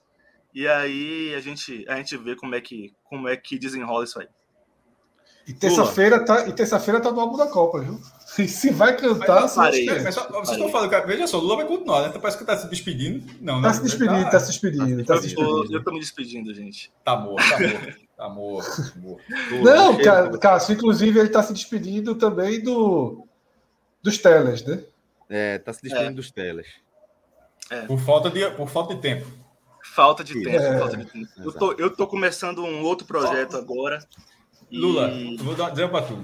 Eu, tu, só sair quando o Bahia confirmar o G4. É. Veja, veja, veja, só, pra, veja, tem gente que não acredita nisso, tem gente que não acredita que não sei o quê. Eu, tu, eu, tu, não, eu não mudaria nada na minha vida até o G4 tá, matem, tá matematicamente assegurado. Sério mesmo. Mas, enfim, se você não acredita, meu irmão, se apanhar do operário, já volta. O casamento se marcado. Se, se apanhar do operário, ele tá no tela. Pode, pode colocar aí. Pode colocar. Eu tenho, eu tenho um casamento marcado para o dia 17 de junho do próximo ano e eu preciso. É o, seu, é o seu ou é o de alguém? É o meu, é o meu. Certo, importante, faz diferença. E aí é. é complicado. Eu preciso abraçar os projetos aí que, que, pod que possam pagar as minhas contas. Lula, mas você sabe que, que aqui no 45 Minutos, uma vez dentro, nunca sai por inteiro, né? Então. Nem quero. Você sempre será. É. Nem quero sair Nem que seja tá? para ficar no grupo. É, fica no grupo. Pessoal, Vitor Vilar tem uns três anos que não aparece aqui e tá lá. Firme não, mas veja só, Vitor Vilar, veja só, Vitor Vilar só volta sábado. Assim, tá, tá assim. tá assim. Veja só, se, se, o Vitória, se o Vitória subir, com o irmão subir, é óbvio o cara ele, volta, ele não volta mais nunca, né? Ele deixa, porque assim. E se, e se o Vitória subir sem Vitor Vilar, ele não volta nunca. Eu arrisco dizer que Felipe Largo Santa vai tentar a mesma tática. Vai tentar o quê? A mesma coisa? A mesma tática. Felipe Largo Santa, para ver se, se a culpa é. é mas é veja só, com Felipe, sem Felipe, tá difícil, meu irmão. Lula, boa noite, meu irmão. Valeu. E boa noite, valeu, gente. Obrigado. Um cheiro para você. É... Tamo junto, viu? Me chamem, me chamem sempre que, que quiserem, tá? Eu... E a gente vai sempre chamar assim, com muita antecedência. Tipo. Eu me sinto honrado, assim. Eu podendo, eu estarei aqui na, me... na mesma hora, de verdade. Já tô contando com você na cobertura. É, Copa do Mundo, Copa do Mundo, vai sobrar um tempinho Opa, lá no meio. É, ah, vai sobrar. A gente vai dar um jeito. A gente vai dar um jeito. Só, a gente tá pelo operário, viu? Pelo que eu soube aqui, a escala é. tá pelo operário, mas vamos ver. Operário, operário. Eu vou, Cheiro, eu vou. Valeu, meu irmão. Lula, sai Lula entra Fed. Vê, vê que desequilíbrio. vamos lá. Celso, deixa, Fala, deixa eu fazer uma ponte são Pernambuco, ou Bahia-Pernambuco, a gente deixa o presidente Não. mais para frente. Porque, veja Ponte só, aqui grande, no. 800 Ponte grande.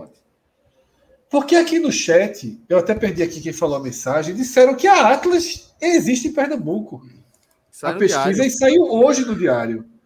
Relógio. É... Tu acha? Tu acha que a tripinha ficar para trás? Na hora que a turma sair na Bahia. A turma arruma a carta tudo. Arrumaram, arrumaram na hora. Teatro, foi, foi igual a Gamenon.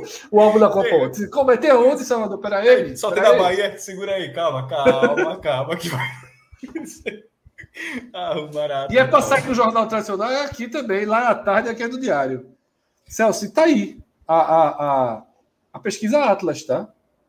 Diferente da Bahia, aqui ela segue a mesma linha do Datafolha, tá? Para mim é a mesma coisa. É, embora a o mesma é coisa. absurdo porque tá todo mundo usa pontos, mas o Datafolha é preciso pontuar algo que é primordial na análise com esses dados que a gente está vendo aqui, que é Marília 34.4, Danilo Cabral 14.7, Anderson Ferreira 14.4 e Raquel Lira 3.3. Faltou o Miguel Coelho ainda, né? É, que tá logo, é, tá, tá ali na, do 13.1. 13, porque não aparece. Ah, porque eu, tô, é. eu tava vendo as bolinhas à direita, mas tinha porra é. de arte na frente. 13.1. Qual é, qual é o que é, que é importante dizer do Datafolha? A diferença é essa pesquisa tem casa decimal. Tem a, primeiro, está todo mundo empatado. O, todo mundo que briga pelas, pelo segundo lugar está empatado pela margem de erro. É, porque margem de erro é 2,5 para cima, 2,5 para baixo. Tipo, Danilo Cabral, 14,7, ele vira 12 e ponto 2 Miguel Coelho, que tem 13,1, vira 15,6. Ou seja, é óbvio que ele passa. Pela margem de erro, os quatro que brigam pelo segundo lugar estão empatados. Mas qual é a grande diferença para o Datafolha? Isso, é, depois das pesquisas de futebol, é a mesma coisa, como foi o caso da, da, da Bahia hoje.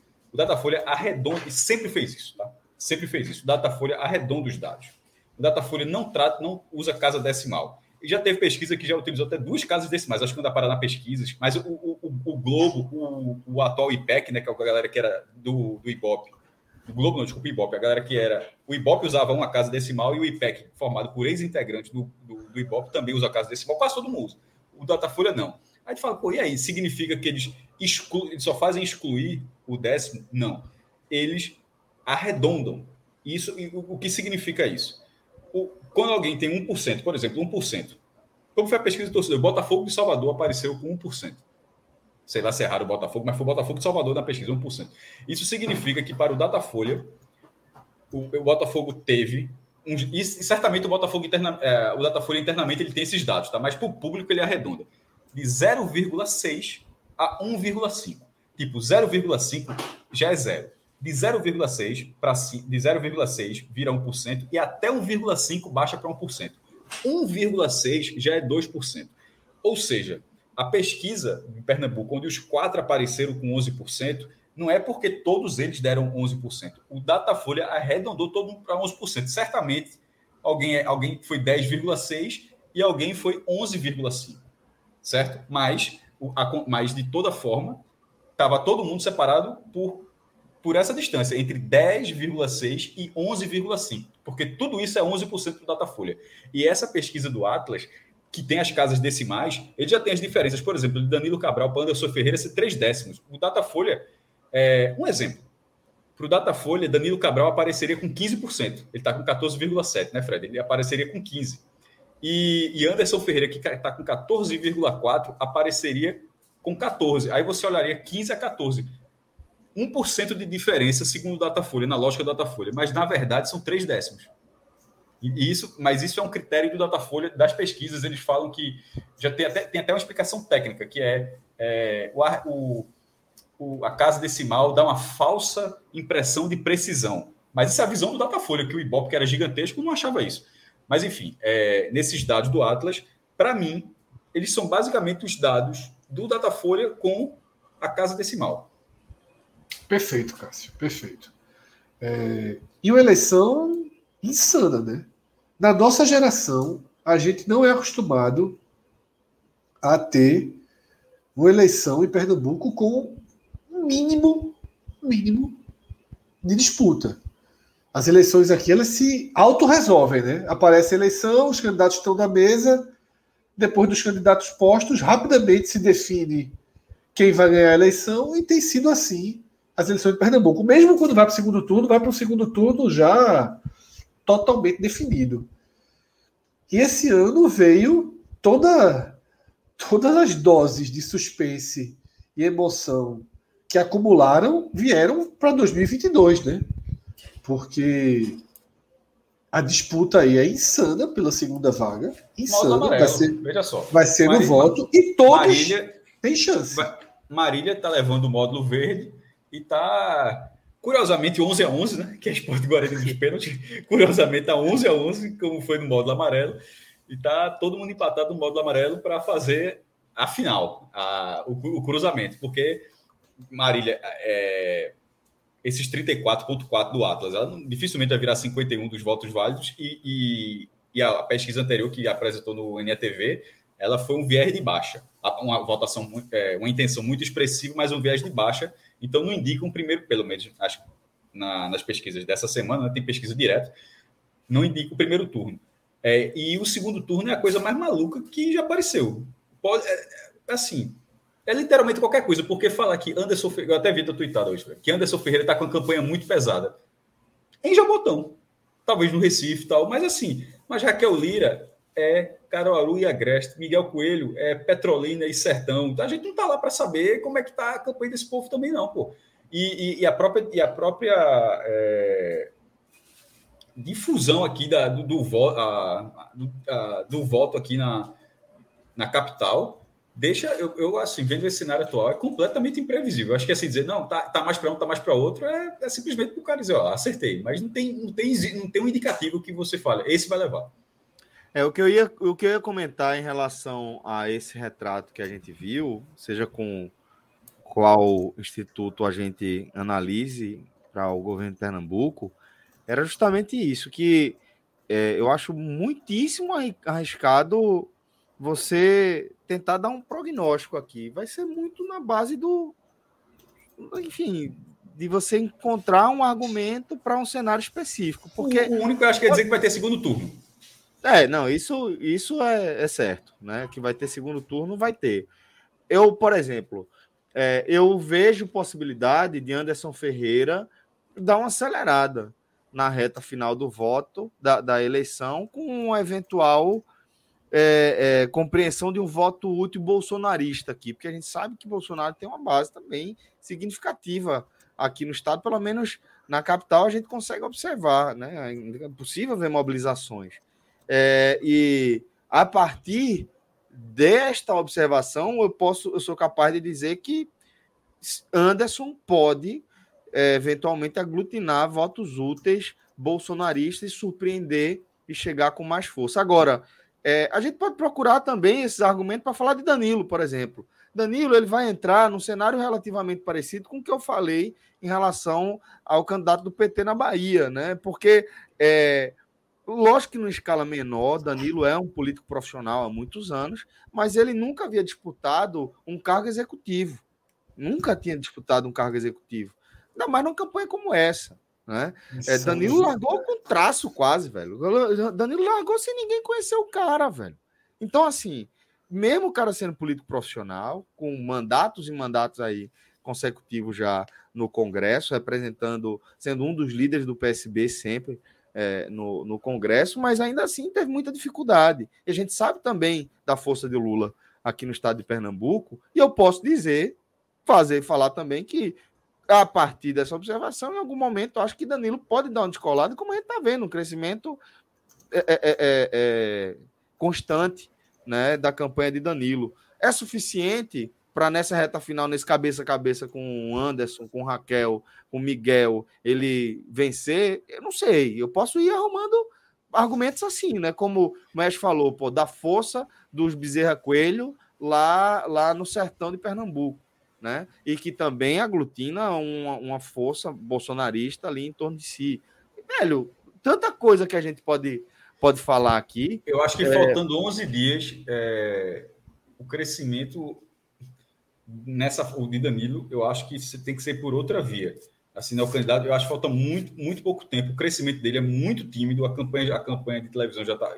Mas, como eu falei, ele pode pegar o segundo lugar, beleza, tá, tá, tá imprevisível. Estou falando assim que é, a figura do que está sendo apresentada ao público, tal, tal, tal. Eu acho que a campanha já está no há algum tempo.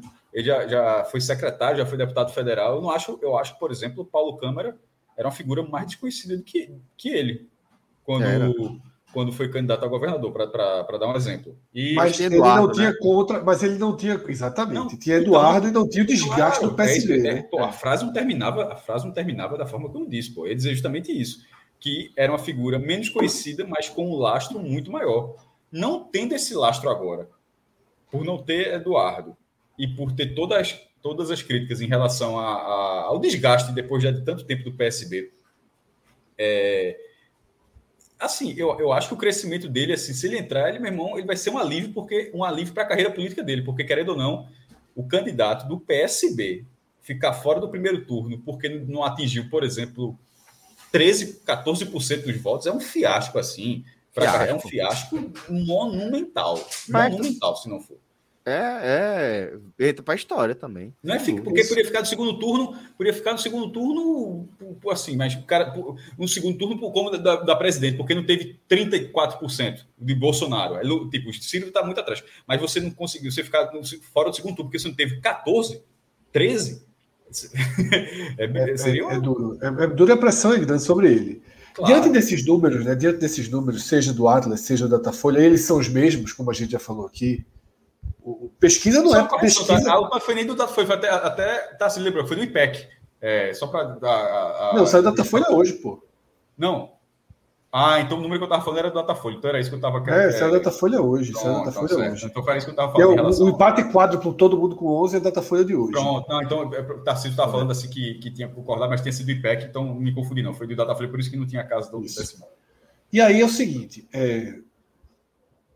eu vejo essa, essa reta final aí, com esse empate quádruplo e como eu estava dizendo, tanto o Atlas quanto o Datafolha quanto o IPEC, todos estão dando a mesma coisa. Pesquisa não tem obrigação de dizer que o cara vai terminar com 12,3, não. Ela dá o cenário, a margem de erro tem que ser respeitada, as curvas têm que ser respeitadas. Uma pesquisa só erra se Miguel Coelho tiver 25%. Isso. Tipo, foi um número é, completamente. 19%, é. É, um número assim que não foi cogitado, mesmo. Ah, mas ele estava crescendo, tinha tido 7, 9, 11, 13. Por exemplo, se Aí der tá... Anderson 15 e ele 9, a pesquisa está certa. Não tinha ah, como a pesquisa. Não, até porque a, a margem de erro da, do Datafolha, por exemplo, é de 3 pontos. Esse número que você falou seria literalmente dentro da margem de erro, porque de, de 9 ele iria. É, falou 9, 15 foi Sim, é. 15 e 9. Então, eu, fui, eu fui dentro da margem de erro. É. é, ou seja, de 9 ele poderia ir para 12 e que está de 15 para 12. Ou seja, tá, nesse caso que você falou, nem se discutiria porque estaria dentro da margem de erro. Eu acho que a discussão só acontece quando excede a margem de erro. Né? Tipo, é se, é se o outro cara tivesse tido 16, ele 8. Aí já teve alguma.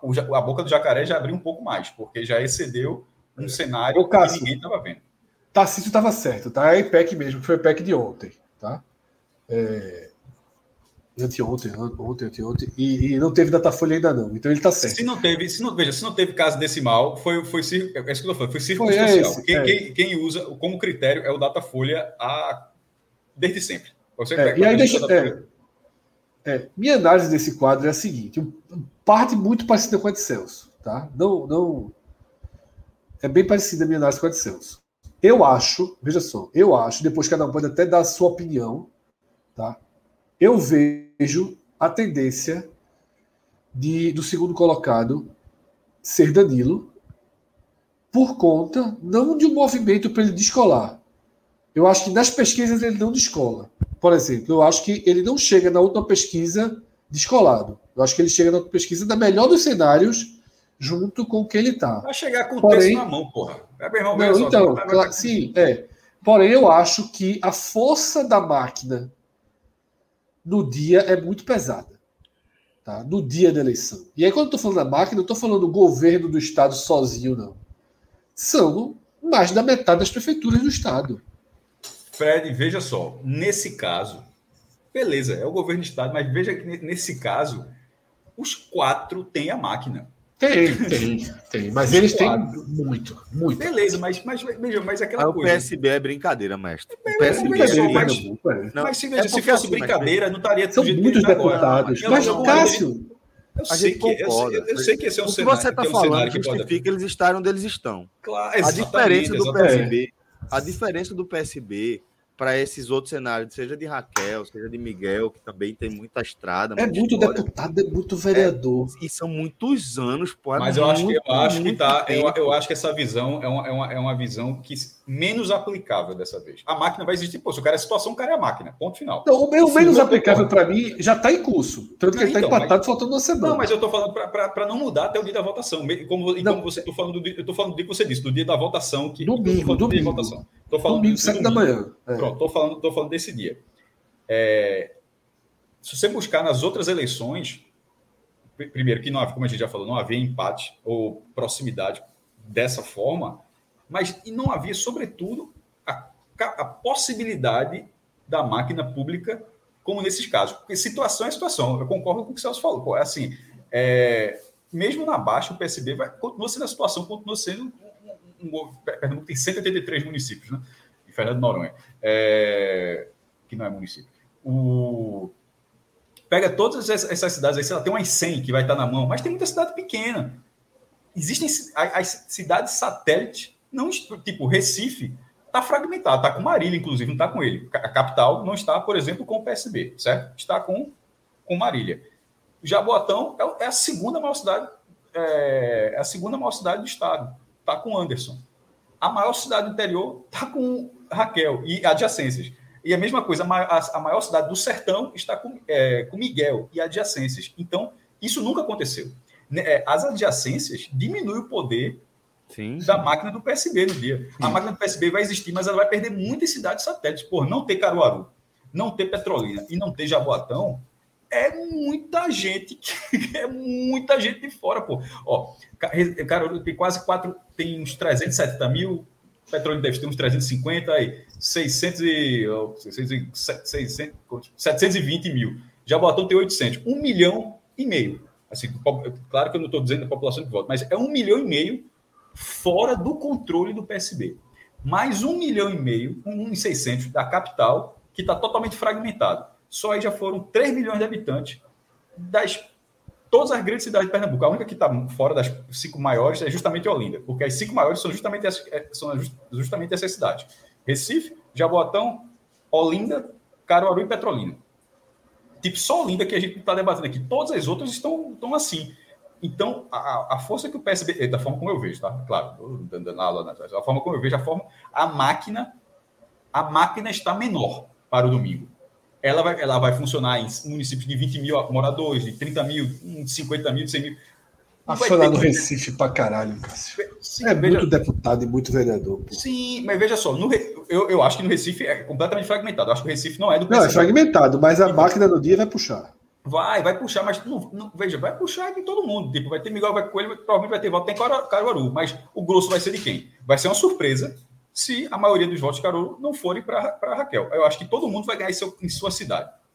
Eu não eu sei, é, assim, até pela força vai. Apesar é, de, da forte rejeição que, que Anderson tem aqui em Jaboatão, né? É forte mas o cara, rejeição. Mas, mas... prefeito, o cara tem no mínimo. É assim, isso, isso. Tem a máquina, né? A Pô, máquina. É, exatamente. Pronto, Bolsonaro, Bolsonaro. Até porque tem esse ponto que eu tenho a dizer todo mundo tem a máquina, é isso que eu estava falando.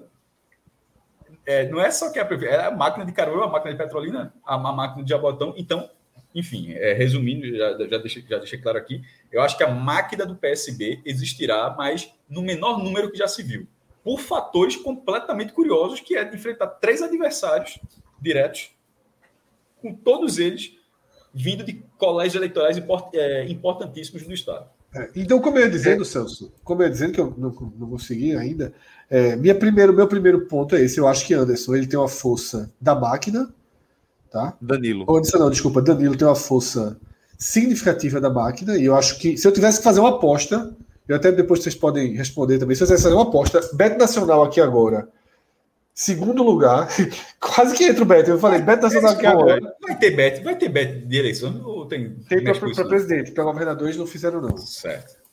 Mas eu nem vi no Beto Nacional, tá? Eu nem vi presidente do Beto Nacional, vi em algum site. É, mas, mas para eu concluir, eu faria aposta em Danilo. Se eu tivesse fazer a aposta. Se assim, Fred, eu tenho que botar dinheiro em alguém. Aquele peixezinho eu botaria em Danilo. Mas também concordo com a linha de Celso, que, veja só, Bolsonaro ele é muito fraco em Pernambuco. Mas é muito fraco com, com 24. Base. Exatamente. Com 20, Exatamente. com 22. E esses votos, só metade deles estão indo para Anderson. Em parte por conta do que Cássio falou. Porque o Bolsonaro de Caruaru, o cara é fechado com quem é de Caruaru. O de Petrolina é fechado com quem é de Petrolina. E aí tá. Anderson tá perdendo. Até para Danilo, Anderson perde voto. Porque, vê só, cá entre nós, tem muito PSB aqui no Recife que flerta com o Bolsonaro. É porque é por conta do tamanho do PSB. É, tem, deputado, tem deputado, do, do principal deputado do PSB daqui, é um dos maiores avalistas da, de, de, de, do presidente da Câmara. Exatamente. Exatamente. Né? Botou Arthur Lira lá como se Arthur Lira fosse o próprio, o próprio Carreiras. Né? Exatamente.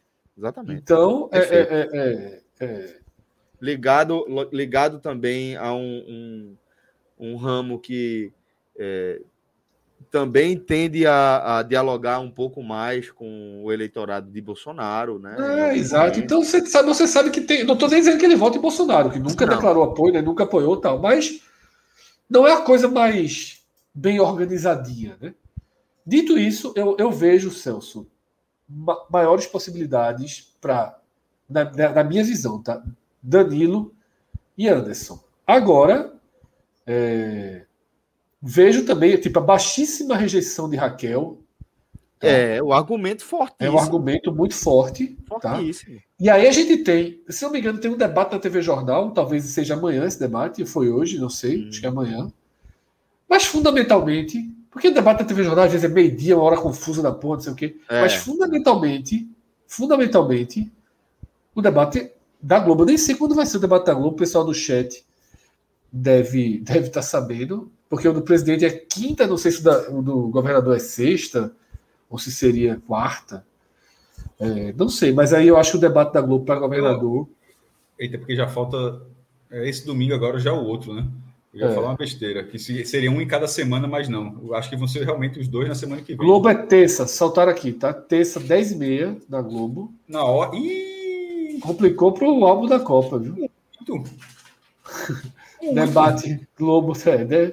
Esse álbum da Copa vai dar uma dançada e vamos pensar um dia bom é, para ele. Aí, estou sentindo que é o álbum da Copa de 42, viu? Espera um pouquinho. A semana não vai ter, não, né? É, é agora vai virar a Copa boa, de 50. Viu? Tem uma chance boa. Tem uma chance, é, tem uma chance boa. Aí vai entrar o AGA eleições depois do debate dos é, estados, né? Exatamente. Não, é difícil, Mas vamos lá. É difícil ignorar. É, é difícil. Matheus foi informação de Matheus Santos, né? Foi ele que, aí, é. inclusive, tinha alertado a questão do, do IPEC. Obrigado, Matheus. Matheus, Iago, Tarcísio, a turma aí chegou forte. Sidney, Lucas, a turma tá, tá ligada. Então é isso. Agora eu queria perguntar a vocês se vocês fariam uma aposta, tipo, se fosse um bet nacional. Minha aposta, minha aposta seria em Danilo pelo mesmo motivo, Fred. Porque eu realmente. Danilo e Anderson, né? É, Danilo. Não, veja, para fazer uma aposta. Um só Danilo, um só é, Danilo. Um é. só Danilo. Aposta, tem que apostar em um. Não é chance dupla, né?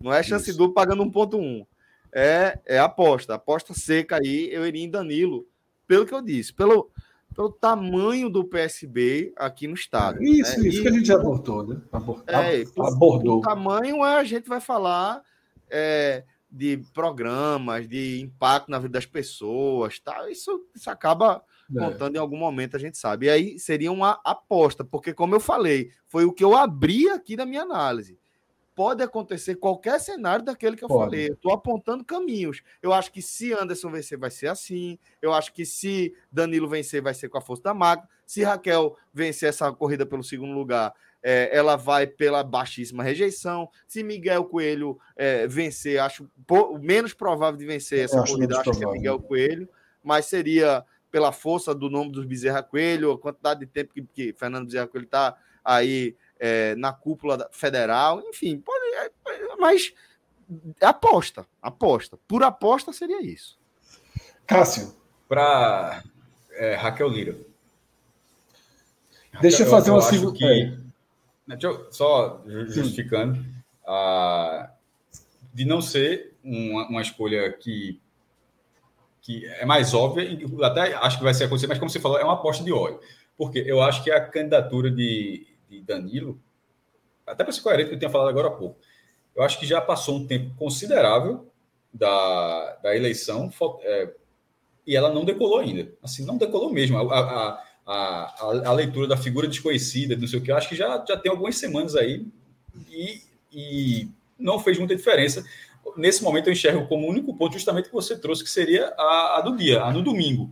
Mas, também para ser coerente com o que eu falei já na hora, eu, eu acho que é, a máquina ela está muito fragmentada aí. Então, nesse caso, eu acho que tem uma chance de, de dar uma boiada, boiada no sentido de, de, ficar de fora, de considerar para Danilo. E acontecendo isso, eu vejo o Raquel, é, Raquel Lira é, como candidato. Detalhe, agora para deixar claro. Gostaria que. que é, na, porque tem a torcida a favor e a torcida contra. Pode ter torcida contra é. também? A minha, a, a minha torcida Pode. contra é. Aí a gente tá junto. Ferreira. Aí é Anderson Ferreira. Anderson Ferreira, ele... total, total. Pode, pode, pode, ficar em terceiro lugar, não faço questão, não. Pode ficar em terceiro lugar. Não precisa, ficar, não precisa ser o quinto, não. Pode ficar em total. terceiro. O, o, o Clécio ele perguntou se a gente está fazendo aposta para o segundo turno para vencer as eleições. Aqui é para quem vai enfrentar Marília. Tá? É, para quem vai enfrentar Marília. Aí, e aí, é Celso, eu tenho uma análise de que algumas pessoas também falaram isso no chat. assim, um, o adversário ideal para Marília é Anderson. Ideal. Sim. Sem dúvida. Tendo segundo turno ou não nacionalmente. Se tivesse ou, e o segundo seria Miguel. Sim, sim, sim, sim. Eu não vi. É... Não, o adversário ideal para Marília. Anderson seria o primeiro, Miguel o segundo, e o pior para ela é Raquel. Raquel. Disparado, disparado. Eu acho que ela não consegue vender Raquel. Tem que ser Raquel. Porque, porque de Danilo ia ter a rejeição do PSB. Isso, isso. Veja só, bolsonarista volta em Marília. Se for Danilo, ela é contra Danilo? Muito bolsonarista vota em Marília. O próprio Anderson apoiou Marília. Ah, a gente tá, tem que lembrar tá, isso, né? É. A gente tem que pensar isso. Anderson apoiou Marília. Marília, o, o, o, café da manhã dela no dia da votação foi na casa de, de dos Ferreira. Isso. Né? Então, é, é, é... Na, na, prefeitura, né? É, isso, na, quando era João Campos, ele foi. O, segundo, o grande, a grande carta de Marília no segundo turno foi o núcleo bolsonarista de Pernambuco. E evangélico. E evangélico, exatamente. Evangélico. Mas, veja só, ela quis os evangélicos, ela nem quis pelo, porque óbvio que ela não, não flerta com o Bolsonaro. Não, tem as votações. Ela é, é identificada com Lula. Pô. É, identificada com Lula. Mas ela abriu a porta para o núcleo duro de Bolsonaro no Estado. Sim. Porque é, é, é, os coelhos são o núcleo, o núcleo fajuto de Bolsonaro. Eles, não, Fajuto, pô. Só, o pai do cara foi líder de Senado de Dilma e de Bolsonaro, pô. É o Centrão na. na, na... E, o Centrão tá com quem hoje?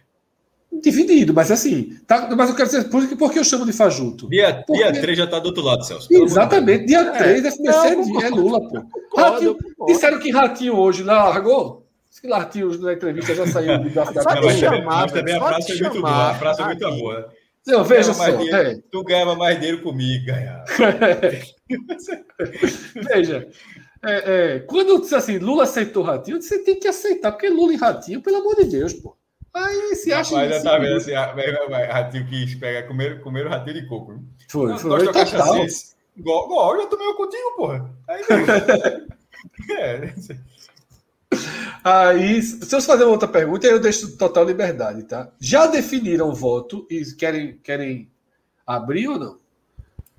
Eu ainda estou indeciso, mas estou bem inclinado. Não vou abrir agora, mas digo que não é nenhum desses que está aparecendo na tela agora. Para quem está acompanhando a gente no podcast. Ah, voto útil só vale, só vale, voto útil só vale para presidente, é? Não, eu não vou voto útil não. Para vou... aqui, para aqui sim. Aqui eu não vejo um mal como o Bolsonaro, Fred. Porra. Porra, não vê Anderson não como mal, velho? Eu, eu, meu, é, eu tenho uma rejeição. aí eu tô falando de segundo turno, né? De segundo turno não tem oh, é bem contraditório, viu, jovem? Me surpreendeu. Não, não pô. Porra, como não? A gente, existe uma luta gigantesca. Eu, eu, Fred, vou votar em quem tiver mais chance de tirar Anderson. Aí tu tá votando no cara que tem meio por cento? Bicho. É, é, vai... Então é pra se fuder, velho. É, assim, porque, é porque eu não acho, eu não acho que Anderson representa a ameaça que Bolsonaro representa, pô. É, eu acho ah, bem diferente. Eu, aí eu Bolsonaro passa para o segundo turno. Aí Bolsonaro passa para o segundo turno, consegue um passar. Aqui, aí tem um, um vetor, um palanque fuderoso aqui. Velho, Fred, veja. Se Anderson passar com Marília, dá quem? Não, mas aí, não, mas aí você tá. Mas, tá mas aí o cara tem palco, tem dinheiro, tem gente na rua, tem adesivo. Esse cara, esse cara se ele perder, ele recolhe. Por ele perder, recolhe material. Eu posso, eu posso, eu vou, eu vou refazer aqui, porque eu achei que você ficou muito alterado. Não, eu fiquei sur... muito mas, surpreso. Não, eu, porque eu, eu comecei falando o seguinte: eu ainda não defini Pronto. E eu ainda não defini, justamente porque eu quero ver como é que vai estar esse posicionamento. Não, mas você falou que é melhorou, melhorou, melhorou. Você, é. você, disse que não, mas ele falou que estava indeciso, mas falou que estava indeciso. É, falou que estava indeciso. Dizendo, começa dizendo, indeciso, eu é. ainda não defini, mas por agora não estaria entre nenhum desses aí, porque é justamente aí depois vem a coisa do voto útil. Se a gente perceber, se eu realmente perceber um crescimento, não só de Anderson, mas até de Bolsonaro na reta final. É claro que eu não vou querer palanque para ele. Aqui. Não é de Bolsonaro. Assim, veja só, a gente está indo para a disputa de pênaltis. Se Lula vai ganhar no primeiro turno ou não. Sim, é. Lula, Lula vai ter uma margem para Bolsonaro então, boa. Então deixa, então deixa eu colocar dessa forma. É, se é, estiver o cenário parecido com o que está agora, de bastante indefinição no cenário daqui, de saber quem vai e quem não vai, e de é, uma tendência ainda não tão clara de vitória de Lula no primeiro turno, eu votaria, eu teria um voto útil aí. Certo. Eu teria um voto útil aí, que seria quem tivesse mais chance de vencer Anderson. Essa seria, esse seria o foco. Veja só, sem, sem não é muro, até porque Celso não disse que é muro, isso está indeciso. Né? Muro é, é, seria outra coisa. Tá, tá numa lógica. Eu estou partindo na lógica de rejeição. Não, não gostaria de. É, não votaria Anderson Ferreira, não seria eleitor dele, não, não compactua com as ideias, com o comportamento, acho, é, enfim. É democracia, né? Não, não gosto. É, acho que o PSB está muito desgastado, então assim também não me atrai Danilo, é, Danilo Cabral. Não pela figura. A de Anderson não gosta da figura de Anderson. A, a de Danilo é mais pelo partido que, que já está no governo. Se tivesse. E, senão vai virar Senão daqui a pouco, a próxima já é João Campos, depois é o irmão de João Campos, o filho, né? Enfim, aí tipo, fica para sempre assim, como é o, PS, o, próprio PSDB em São Paulo. É, aí segue essa lógica. O terceiro, Miguel Coelho, fui Petrolina. É, veja, Petrolina é uma cidade muito, muito, muito arrumada. Assim, é, é, é um oásis, é um oásis estrutural no interior, sobretudo com uma cidade daquele tamanho. É, claro que as condições também favoráveis. Tem, tem é, dentro do interior, com seca, tu tem o rio Capibaribe passando na frente, numa parte navegável, tem, mas, não, desculpa, Capibaribe não, São Francisco, alto falha aqui. Mas é, o trabalho lá foi bem feito. Porém, a, a linha familiar não me agrada. Assim, é, no, contra Miguel contra Miguel Coelho, até o momento eu não tenho nada. Na verdade, eu tenho a visão dele de um ótimo trabalho em Petrolina. Mas tenho pelo pai. E eu, eu acho que, que, que, que faz com que, que, eu, com que eu me afaste da candidatura dele. Eu não, eu não, eu não consigo. Não, pô, Miguel Coelho é massa, mas né, é só, só filho de FBC. Isso já me, isso já me afasta. Uhum. É, então eu fico entre é, Marília e Raquel, mas mais interessado em que tem o um segundo turno. Não tenho muito interesse de ver Marília ganhar no primeiro turno direto. Eu, eu, eu acho, que seria, eu acho que seria eu acho, não, mas se fosse o caso, ou seja, eu estaria então sem muro, estou dizendo que eu estou direcionado a votar em Raquel. É, eu tô, eu tô dividido, eu não, também não estou fechado, momento, tá? Assim, não, é, voto também... fechado não, tá? É 2 de outubro, assim, neste, neste momento, nessa live, nessa live, eu estou direcionado dessa forma. Eu, eu também não estou fechado, eu também não estou fechado, mas nesse momento estou apenas entre dois nomes, tá? que é o Raquel, é o voto que eu quero, que eu quero dar. Espero que, se tivesse esse cenário de hoje, meu voto tende a ser em Raquel. É o voto que eu quero dar. Gosto de Raquel, gosto de Priscila Krause. Agora, por exemplo, o debate da Globo vai ser importante para mim. Por quê? Porque eu não estou acompanhando. Claro, por isso que o voto está 100% fechado. Eu não estou acompanhando o programa eleitoral, não acompanho muito notícias de eleição de Pernambuco. Tá? Então, eu sou hoje um voto mais para Raquel, é o voto que eu queria dar, se eu não tivesse pesquisas, se fosse uma coisa mais lógica, uma linha de pensamento, eu, meu voto seria Raquel e Priscila, tá? Mas se eu perceber que se desenha aquele cenário de, de Anderson contra Danilo, que é o cenário que eu e Celso é, acreditamos ser mais factível. Exatamente. Eu voto em Danilo, tá? Então eu cogito ali um. Pronto, esse um seria meu voto útil. É, um voto útil. E no tipo, segundo a pesquisa, turno. A pesquisa, porque tem pesquisa na véspera, né? Tipo, a pesquisa na véspera está dando Anderson 12, Danilo 11, Raquel e Miguel com 9. É isso que mais ou menos. Aí eu sou Danilo. Eu sou Danilo. Aí, Exatamente. neste caso, que fosse esse cenário, eu iria Danilo, porque eu mudaria, eu não, não queria perceber, mas, mas, mas seria um voto de rejeição, como isso. é o da eleição presidencial. É. Já que a eleição presidencial não é isso, é um, é um, voto de rejeição a quem está lá. Eu mudei, eu mudei de Marina para esse. É, eu mudei de Marina para esse na última semana, né, na eleição de 14. E eu, eu, só, eu só voto em Marília no segundo turno contra, contra Anderson. Eu votaria. Pronto, já é é, até porque as pesquisas têm o segundo turno. Né? Eu é. votaria contra. Desculpa, votaria nela é, nesse momento contra, An, contra Danilo e contra Anderson. E, e, contra Miguel também, naturalmente. E se for Anderson, e, e se, for... for... Anderson com ela no segundo turno, tu manteria? Eu já acabei de falar, pô. Não, Anderson ao lado dela. Então, pô, eu contra... não votaria em Anderson. Votaria não, Anderson ao lado dela de novo, repetindo o que fez na prefeitura. Veja só, aí ela precisa ser inteligente.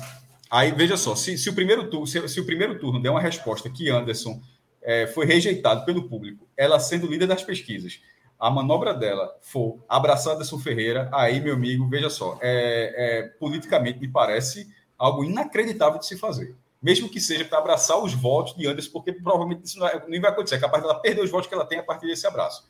Então, tomara que ela não faça esse tipo de coisa. Já, já, já, já fez na última eleição, eu, vendo de fora, tenho nada disso, pitaqueiro aqui, é, acharia uma, uma movimentação política bastante controversa. É, duas, deixa eu responder duas coisas do chat, Celso. Alan questionou se eu votaria no PSB contra Marília. Votaria, tá? Pra, eu não, pessoal, eu não gosto de Marília. Não entendo por que Marília é uma forte candidata. Acho que é uma pessoa. Raspo. É, Porque sim, mas fora. É, é, é, a possibilidade de mudar. É, a possibilidade de mudança. Essa, a, a, mudança eu entendo. Essa parte de mudança eu entendo. Já não gostava muito de Marília e achei absurdo. Olha só, eu tenho uma linha de voto muito clara desde 2018. Desde o segundo turno, desde o primeiro turno de 2018, quando eu mudei meus candidatos a deputado, indo votar, votei em dois candidatos do PSOL, já com medo de uma eleição de uma vitória de Bolsonaro para que tivesse uma representação do PSOL. E eu sigo uma linha muito clara. Olhou para o bolsonarismo, eu não voto. É. E eu acho que o que Marília fez no segundo turno da eleição municipal foi. bloqueou para mim. Eu bloqueei Marília. Eu não aceitei Marília virar braço direito e esquerdo dos Ferreira. Eu acho que isso não é uma linha. Porque não foi assim, um apoio de longe, não. Não foi um foi apoio de longe, não. Apoio, pô. Foi o principal foi, apoio. É, veja só, o eixo da candidatura dela foi um pouco dessa história. É, é, é o, o, o Janones, que passou a cuidar da rede social né, de Lula.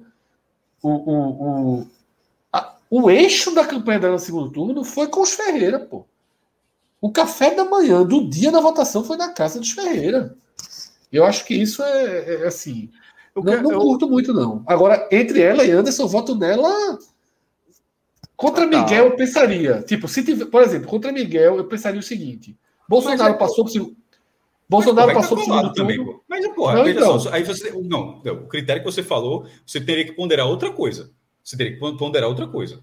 Porra, então, deixa, eu dizer, tá, deixa eu falar. Ele tá, deixa inclusive, falar. Ele, tá, ele tá mais perto de Bolsonaro do que ela. Deixa eu falar, então. É isso que eu tô falando. Veja só, eu não eu nem terminei a frase. Se for ela contra Miguel, porque eu acho que Miguel não vai para o segundo turno. Se Sim, for ela contra Miguel e Bolsonaro passar para o segundo turno, eu sou ela fechadíssimo. Fechadíssimo. Se for ela contra Miguel e Bolsonaro já for um mal extirpado, certo? Da presidência, não politicamente, que ele vai ter força, eu posso considerar, mas eu hoje seria Marília. Tá? Eu hoje seria Marília. Contra Miguel. Agora, nesse cenário, Bolsonaro já perdeu.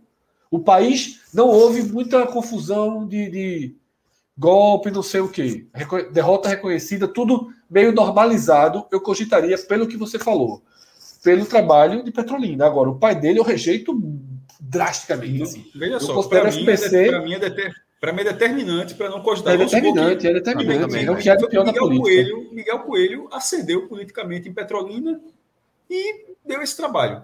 Seria um ótimo quadro. Só que não foi o que aconteceu. Ele, ele, ele, é, ele é assim como é. O próprio é Marília, da Raiz. Assim, é, Coelho, pô. É, assim, não dá para ignorar.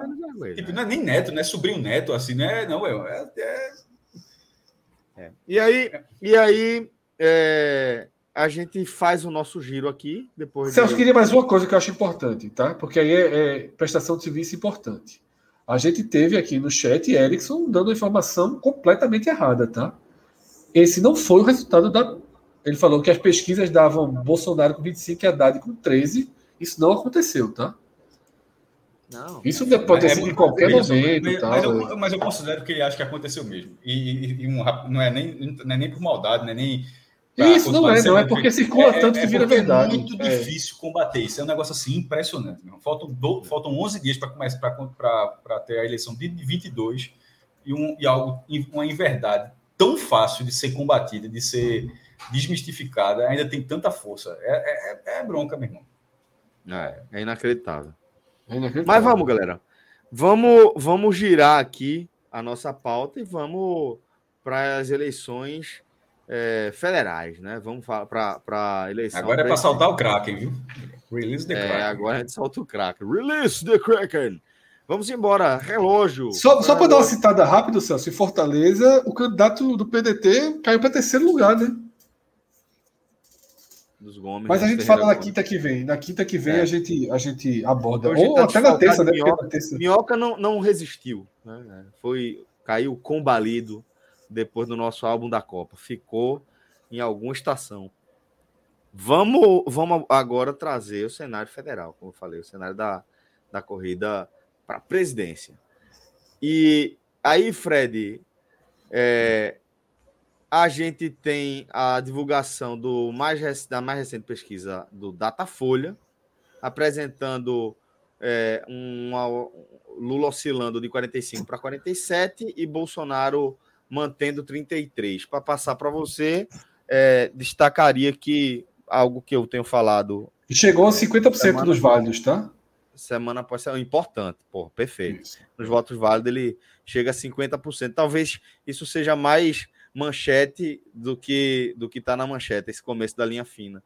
Mas o fato, Fred, é que, é, reforçando esse, esse cenário que é, qualquer manutenção é muito ruim para Bolsonaro. Quando Lula oscila para cima tão perto é, que a gente não tem tanto para trás para ter de parâmetro, para saber se há uma tendência de crescimento, aí você fica na dúvida. Mas aí tem esse marco dos 50%, e, na minha opinião, agora a gente realmente se aproxima mais é, do cenário de vitória do primeiro turno de Lula. Celso, oscilou positivamente em todas as pesquisas grandes e médias, tá? Oscilou na IPEC positivamente, no Datafolha, positivamente são as grandes, IPESP e BTG, que eu considero as médias, tá? oscilou positivamente também. Certo? É... E aí, Celso, antes até de, de mergulhar na análise, que para mim hoje a análise ela é bem simples, a gente vai só descobrir no dia. Tá? Não tem movimento. Veja só, Lula não vai ter um, um super movimento para começar a aparecer com 51, sem ser nos válidos, tá? Nos totais no, no, no, no, voto normal, na pesquisa normal. Nessa pesquisa ele tem 47. Ele não vai, não tem na, nada que indique que ele vai aparecer com 50, 51 nessa, porque mesmo o voto útil que pode acontecer, ele não apareceu tanto, tá? Porque você vê, Ciro não perdeu, perdeu um, Tebet não perdeu, os indecisos estão indo para Lula. Mas não está tendo aquela, aquela derretimento que Alckmin teve, o derretimento que Marina teve. Agora, esse derretimento foi mais forte na última semana. É, exato. Pode exatamente. acontecer. Mas eu tô achando que Ciro é, é, é, meio que tem um núcleo duro dele também ali, que já é aquele ali de 6, 7%. Né? E até para completar mais uma média, né? Que é a Quest, né? Tarcísio cita aqui, então, é, IPESP, Quest e, e BTG, que vamos considerar os institutos médios. Tá? É, e aí, Celso, é, completando. Não, não, isso. Eu queria dizer o seguinte: você viu que eu disse que Ciro tem o núcleo duro dele, do qual eu não faço mais parte, né? Porque. É, aquilo que eu falei há pouco, né? Nos últimos quatro anos eu norteei todos os meus votos. Se tivesse voto para síndico de prédio, eu descobri se o cara era bolsonarista ou não. Eu vi Alan dizendo aqui: ah, Fred, tu está nacionalizando o debate local. Eu disse isso em 2018. A partir de agora, todos os meus votos são nacionalizados. Eu vou votar para deputado pensando de forma nacionalizada. Eu voto para deputado estadual pensando estadual, de forma né? é, nacionalizada. Tá? Meu voto. Eu não estou brincando, não. Se tivesse. Eu nunca apareço nessas coisas cinco do prédio. Mas se eu fosse votar em cinco do prédio, eu souber que um é bolsonarista, o outro é neutro, eu voto neutro. Tá? É. Não tem o menor perigo. Em síndico de prédio mesmo, assim, eu não, não, não, não, esse é meu, meu ponto. E um cara que diz isso há quatro anos, eu não poderia agir diferente diante de uma realidade posta, né? Que é a realidade de votar em Lula no primeiro turno para diminuir a chance de Bolsonaro ir para o segundo turno e para diminuir a chance também de um maior comprometimento, de um maior comprometimento social, né? político e social. Sem dúvida, uma eleição no primeiro turno, sem dúvida, uma eleição no primeiro turno me, me de, deixa o cenário um pouco mais estável, até porque vai ter que ter segundo turno, tem governador dos estados, né? São Paulo não vai resolver no primeiro, Rio não vai resolver no primeiro tá? É, é, Pernambuco não vai resolver no primeiro, Minas deve resolver no primeiro, né? ainda que, que Calil esteja buscando lentamente ali tirar um pouquinho. É um pouco parecido com Salvador, né? mas Salva... Bahia deve, deve resolver primeiro, Minas deve, Rio Grande do Sul deve ser segundo turno, apesar da boa margem de, de Eduardo Leite. Então, assim, grandes estados, né? Ceará vai para o segundo turno, grandes estados vão seguir com a eleição e não dá para o presidente sair acabando com, com a eleição do país. Né? Porque se a urna, que é a única coisa que ele vai poder reclamar, errou, errou para todo mundo. Né? Então ele vai ter que invalidar deputado, vai ter que invalidar muita coisa. É... Então bem, é isso. Assim, eu, eu, eu, tô, eu, tô, eu tô fechado. Obviamente que não era o que eu queria. Não, não dá para notar, não. É, obviamente que não era o que eu queria. Eu, eu tentei muito que tivesse uma terceira via. Tá? Se, eu tô vendo só. Se Tebet tivesse 20 pontos hoje, eu era Tebet. não era Lula. Tá? Se Alckmin quiser tomar o poder daqui a um ano, eu sou Alckmin.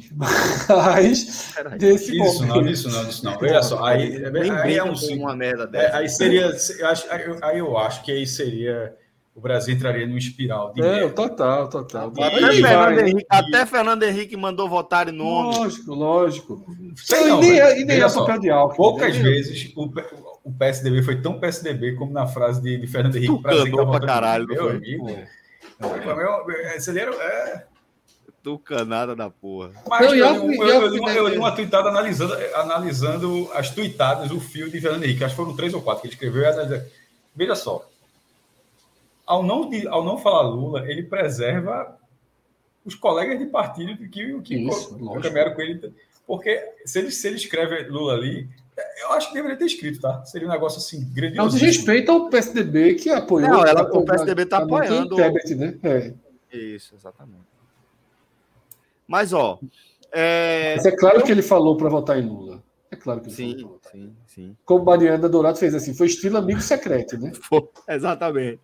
Não, veja só, aquilo ali, aquilo ali foi imagem e ação, porra. Ele, ele tava em imagem e ação, ele começou a falar, ele começou a descrever o, o candidato, oh, tem isso, tem isso. Aí no final, disse, porra, quem é? Imagem e ação ali, total. Oi, Anderson falou também em Amigo Secreto, foi reserva. Eu não tinha pensado nisso, não, mas foi foda. É, Fred, eu, eu queria comentar aqui agora é, algo que a gente já conversou no privado, né? Que é um cenário completamente improvável, assim, é fantasioso, eu diria até, mas que acho que seria o, um caminho de salvação para o, o lugar onde Ciro Gomes se meteu pelas escolhas que ele fez aí ao longo da, da dessa eleição, que seria em algum momento largar daqui para lá, largar e falar, velho, ó, porra, tentei, fiz o máximo que eu pude, vocês viram, vim até aqui com muito esforço, muito desgaste, é tudo que tá aí uma bosta, mas aí vai, vem para Fernando Henrique. Um é democrata é, e o outro é. é ele, ele, talvez o último retorno tenha passado, Celso. Tu acha? Passou? Eu acho que o último retorno passou. É, por isso talvez que eu falei que foi fantasioso é. aqui. Há uma, há uma última uma semana você ainda poderia ter, mas eu acho que o último retorno passou. Ele voltou a bater mais em Bolsonaro, né? ele voltou a endurecer um pouco a, o, o, o, as palavras para Bolsonaro. Mas assim, eu, eu, eu só vejo o Ciro hoje tentando analisar o que Ciro está fazendo, se não, porque tem duas possibilidades. Uma, perder o controle, está descontrolado, está movido pelo ódio, pela raiva, e é só isso, não tem estratégia nenhuma, é só rancor e só raiva. Tá? Essa é uma possibilidade bem real, tá? Eu tô por essa, Fred. É, essa, essa. Inclusive, eu assim, tô boa parte das pessoas trata dessa forma. E a segunda é, ao, ao contrário do que ele está dizendo que largaria, ele é, pensando um pouco em tentar virar o nome da direita para 2026. Porque o que, que a gente aprendeu nessa eleição? Nesses últimos quatro anos. Nesses últimos quatro anos, a gente passou dois anos e meio ou três deles dizendo, ó, a terceira via vai, vai se juntar, vai conseguir se juntar, vai ter um nome forte, não via, era Eduardo Leite, não era ninguém, veio. No final das contas, o único nome que parecia possível para isso era o do Eduardo Leite, realmente, né? E o PSDB não conseguiu se organizar internamente para que ele fosse o candidato do PSDB, para que viessem os apoios em torno dele. Eduardo Leite era o único nome com esse perfil, de fato. Né? Mas aí aquela história de Dória da vacinação deu uma sobrevida a Dória, Dória acreditou, e hoje ninguém nem fala de Dória, né? Impressionante como Dória, que foi importante realmente na vacinação. Sim. A gente esquece uma coisa: Dória foi mais adversário de Bolsonaro do que Lula, e do que Ciro, do que todo mundo na pandemia. Dória era o maior. Cara, mas o cara era o único que tinha cargo também ali. É, tinha, tinha São Paulo, né? É, é. É, é, de forma prática, né? E aí, e aí, Celso, a gente aprendeu que nesse momento que o Brasil vive, tá muito difícil vir alguém do zero. Muito difícil. Tá? E por mais que eu acho que, e a gente já falou sobre isso, que Bolsonaro, ao perder as eleições, continuará com capital político, eu acho muito difícil que ele volte. O próprio. A rejeição é altíssima, a incapacidade dele pra é altíssima. Para presidente, talvez não. Não, para presidente assim, não, mas para o resto das coisas, sim. Para senador, não, deputado federal, vai ser até morrer. Daqui a quatro anos é deputado federal. É, é dois vereadores para garantir, né? Assim, é. é. é, ele, ele, ele, ele não volta, até porque, mesmo quem vai apoiar, ele vai dizer: bicho, para que a gente vai com um cara que já tem um teto tão baixo, né? Vamos dar uma baqueada em algum outro aqui e vai com algum outro. Não tem, não tem o que discutir. Mas Ciro pode estar tá pensando no devaneio dele de que ele pode. Tipo, ele, uma coisa Ciro tem certeza nesse momento absoluto. Ele nunca mais tem o voto da esquerda. A esquerda esquerda, certo? Os lulistas, os petistas, ele nunca mais tem esse voto. Acabou para ele. Então, assim, o futuro político dele é pela direita. Até saindo do PDT, se for o caso, sabe? O futuro político dele é para a direita. Se for se isso, ele... se for isso, faz sentido o que é, ele tá fazendo. Faz sentido. Eu só não sei se é isso. Eu tô sendo fire dessa postura suicida, translocada, né? De, de, assim, passou do como eu falei. O retorno, o retorno passou algumas curvas, né? Eu pido fala aqui que o próximo nome do bolsonarismo seria Tarcísio, que é um cara mais moderado, né? Principalmente se ele levar São Paulo. Mas eu acho que Tarcísio vai ter muita dificuldade em São Paulo. Hoje ele teve uma pesquisa boa para ele hoje, né? Teve uma pesquisa boa para ele hoje. Uma pesquisa é, é, em que Garcia não cresceu e ele oscilou um positivo. É quase nada, mas como Garcia vinha tirando, é uma boa pesquisa. Agora, é, esses cinco pontos tem voto, viu?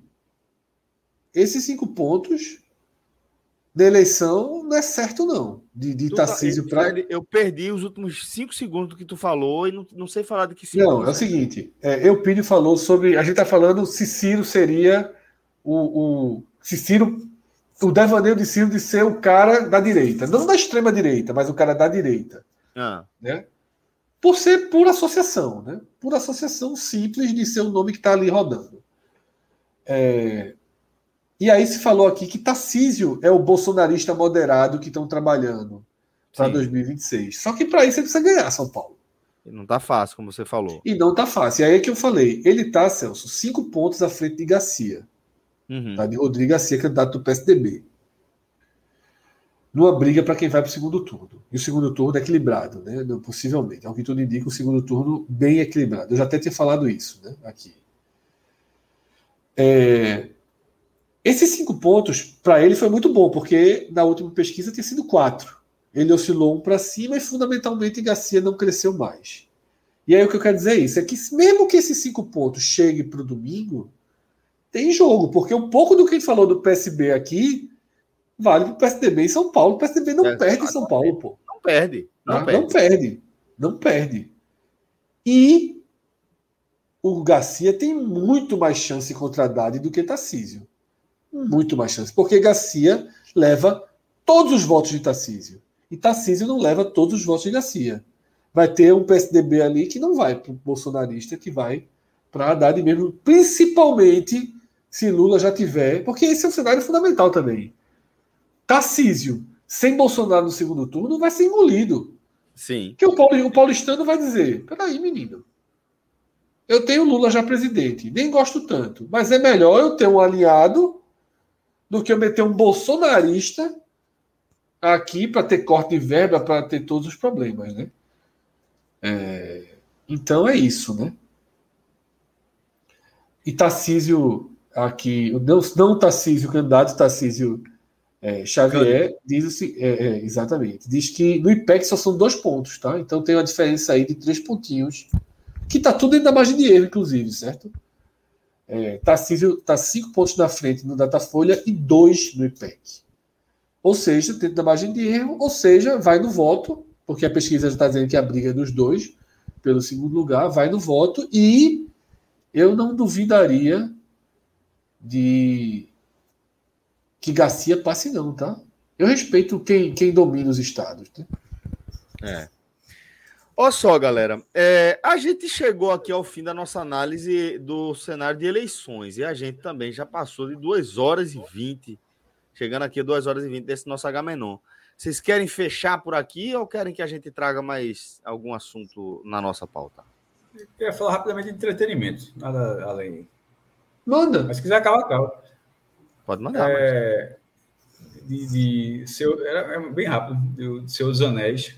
Até Inácio, logo no começo, Inácio Andrade falou é, que está Dividindo opiniões, né? Dividindo opiniões. É, Algumas é, pessoas dizem que é maravilhoso, outros. Não, veja só, visualmente é muito bem feito. Parece filme. É como se estivesse realmente vendo o início, sei lá, se fosse como uma nova TV, a trilogia de Seus Anéis, teve a trilogia do, do Hobbit, e como se fosse, aqui dentro, você nem é o caso, é uma série, mas como se fosse, começou a nova trilogia desse universo, da Terra-média. E assim, é, é, visualmente é impactante, é muito bem feito a, a construção, a, os personagens, o visual, tudo, mas, mas como, como, história, com a necessidade e a apresentação dos personagens, eu, eu ainda estou achando. Até falado isso com o Celso uma vez. Eu, eu, estou achando, acho que foram três ou quatro episódios, nem, nem sei a quantidade. Quatro. Quatro, né? Eu tô, a, a, o último já avançou um pouco, tá lá em número, tal, mas assim, eu, eu tô achando que é tanta história para contar nesse momento. É, tem o arco dos hobbits, tem o arco dos anões, tem o arco da, dos humanos lá com o elfo, com o elfo tem é, o arco de, de Galadriel. De Galadriel. É, qual o outro que tu falou? Do estranho, que na verdade é do Hobbit aí nesse caso. É, do, então, o Hobbit com o estranho, de Galadriel e Númenor, de, de El, do Elrond lá com os anões, é, dos orcs.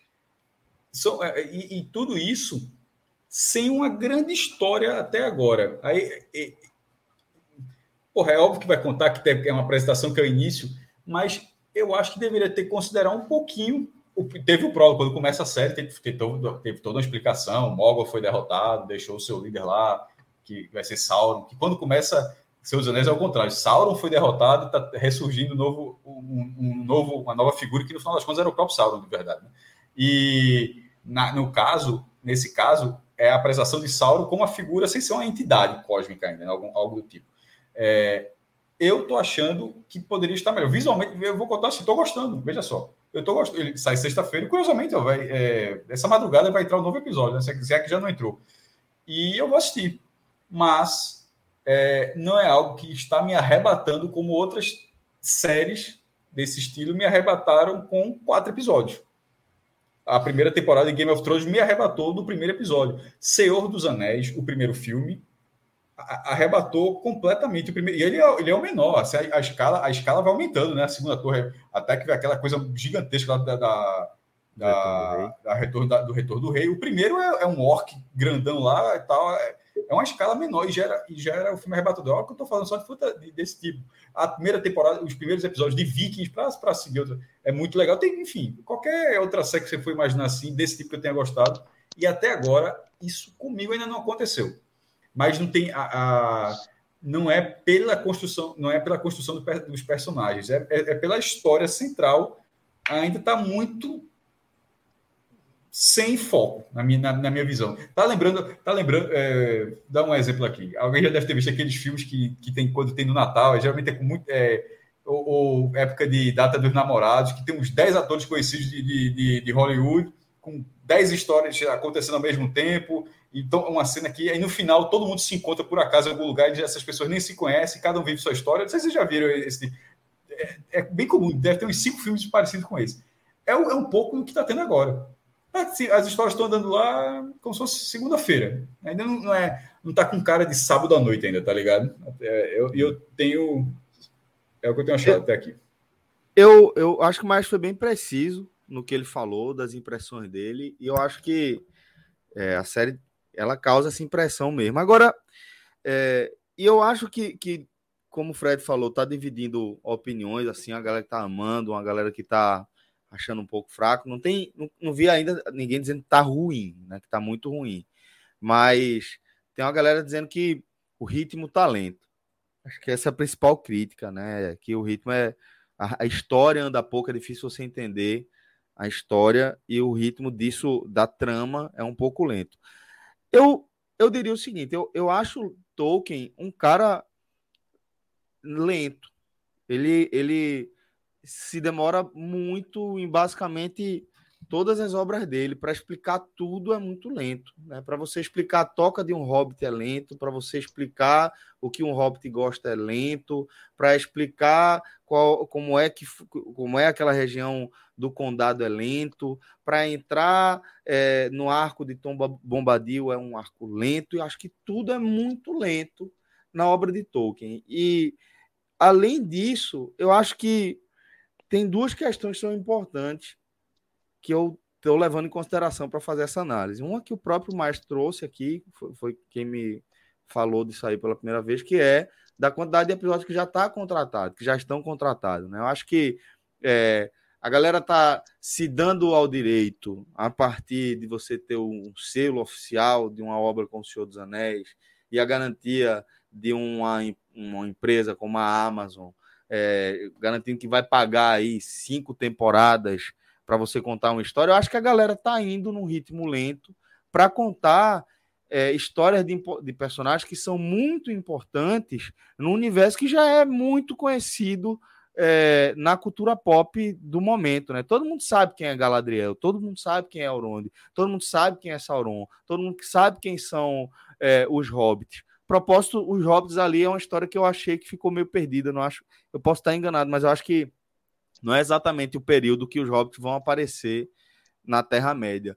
É, mas entendo que é fundamental para você fazer o link com a história, né, que é a mais conhecida da galera, que tem hobbits como personagens principais, seja a trilogia de Senhor dos Anéis ou seja a trilogia do Hobbit. Então acho que faz sentido, é, como produto, né, que quer dialogar com esse universo, ter ali as origens do que vão ser os hobbits ainda numa fase onde eles são é, é, nômades, né? E estão em busca de um lugar para se assentar e no que a gente imagina que vai, eles vão acabar chegando no condado, né? O que eu gosto ali dos hobbits e por outro lado é que eles trazem vários elementos na, no, na, na, na, conversa ali dos personagens, naquele arco, que você vê características que são muito importantes, são características muito importantes para você entender essa, esses, esse, essas criaturas, né? Os hobbits.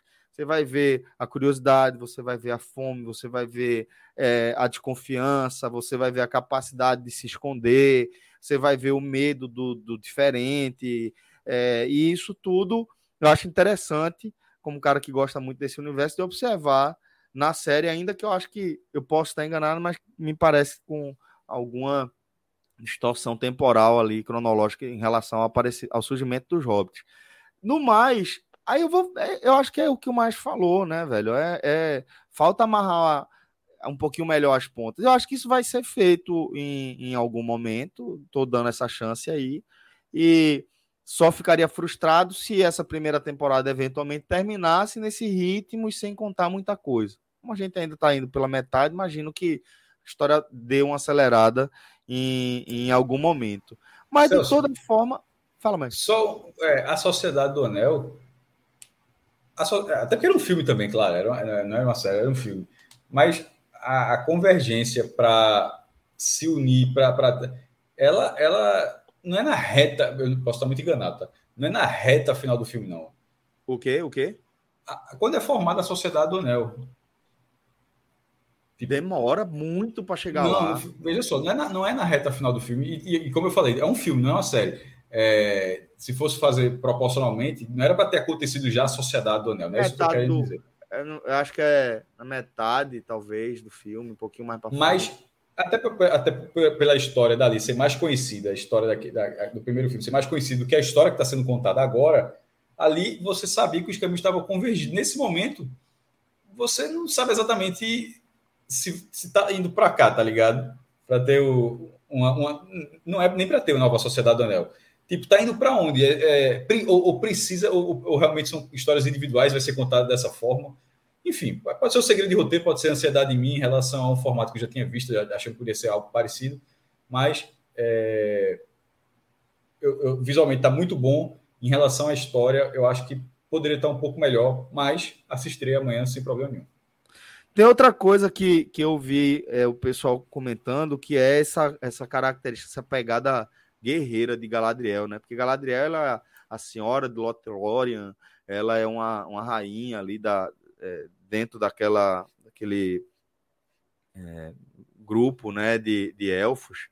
É, e, e, na verdade, isso, isso aí tá bem, bem preciso, né? Tá, tá bem de acordo com a construção da personagem Galadriel feita por Tolkien. Né? Ele, ele destaca que ela tem essa pegada guerreira, ela realmente participou de, de é, uma série de, de eventos de combate, ela realmente era uma comandante né, de, de um grupamento, de, de uma tropa de elite, e isso aí é, é realmente bem interessante de, de, de se ver é, em Senhor dos Anéis, no, na, no, universo de Tolkien, né, numa tela, porque simplesmente não foi explorado em momento algum essa possibilidade, mostrar esse outro lado de, de Galadriel, né? Você costuma vê-la de uma forma um pouco diferente se tiver só a imagem do Senhor dos Anéis, né?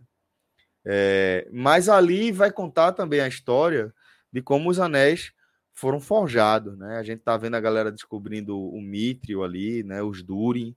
Isso também é uma coisa que é imprecisa, né? A gente vê ali é, o, o Durin, acho que é o terceiro, né? Conversando, o que é o amigo de Elrond, conversando com o pai. Na verdade, os anãos eles enxergavam o Durin como uma reencarnação.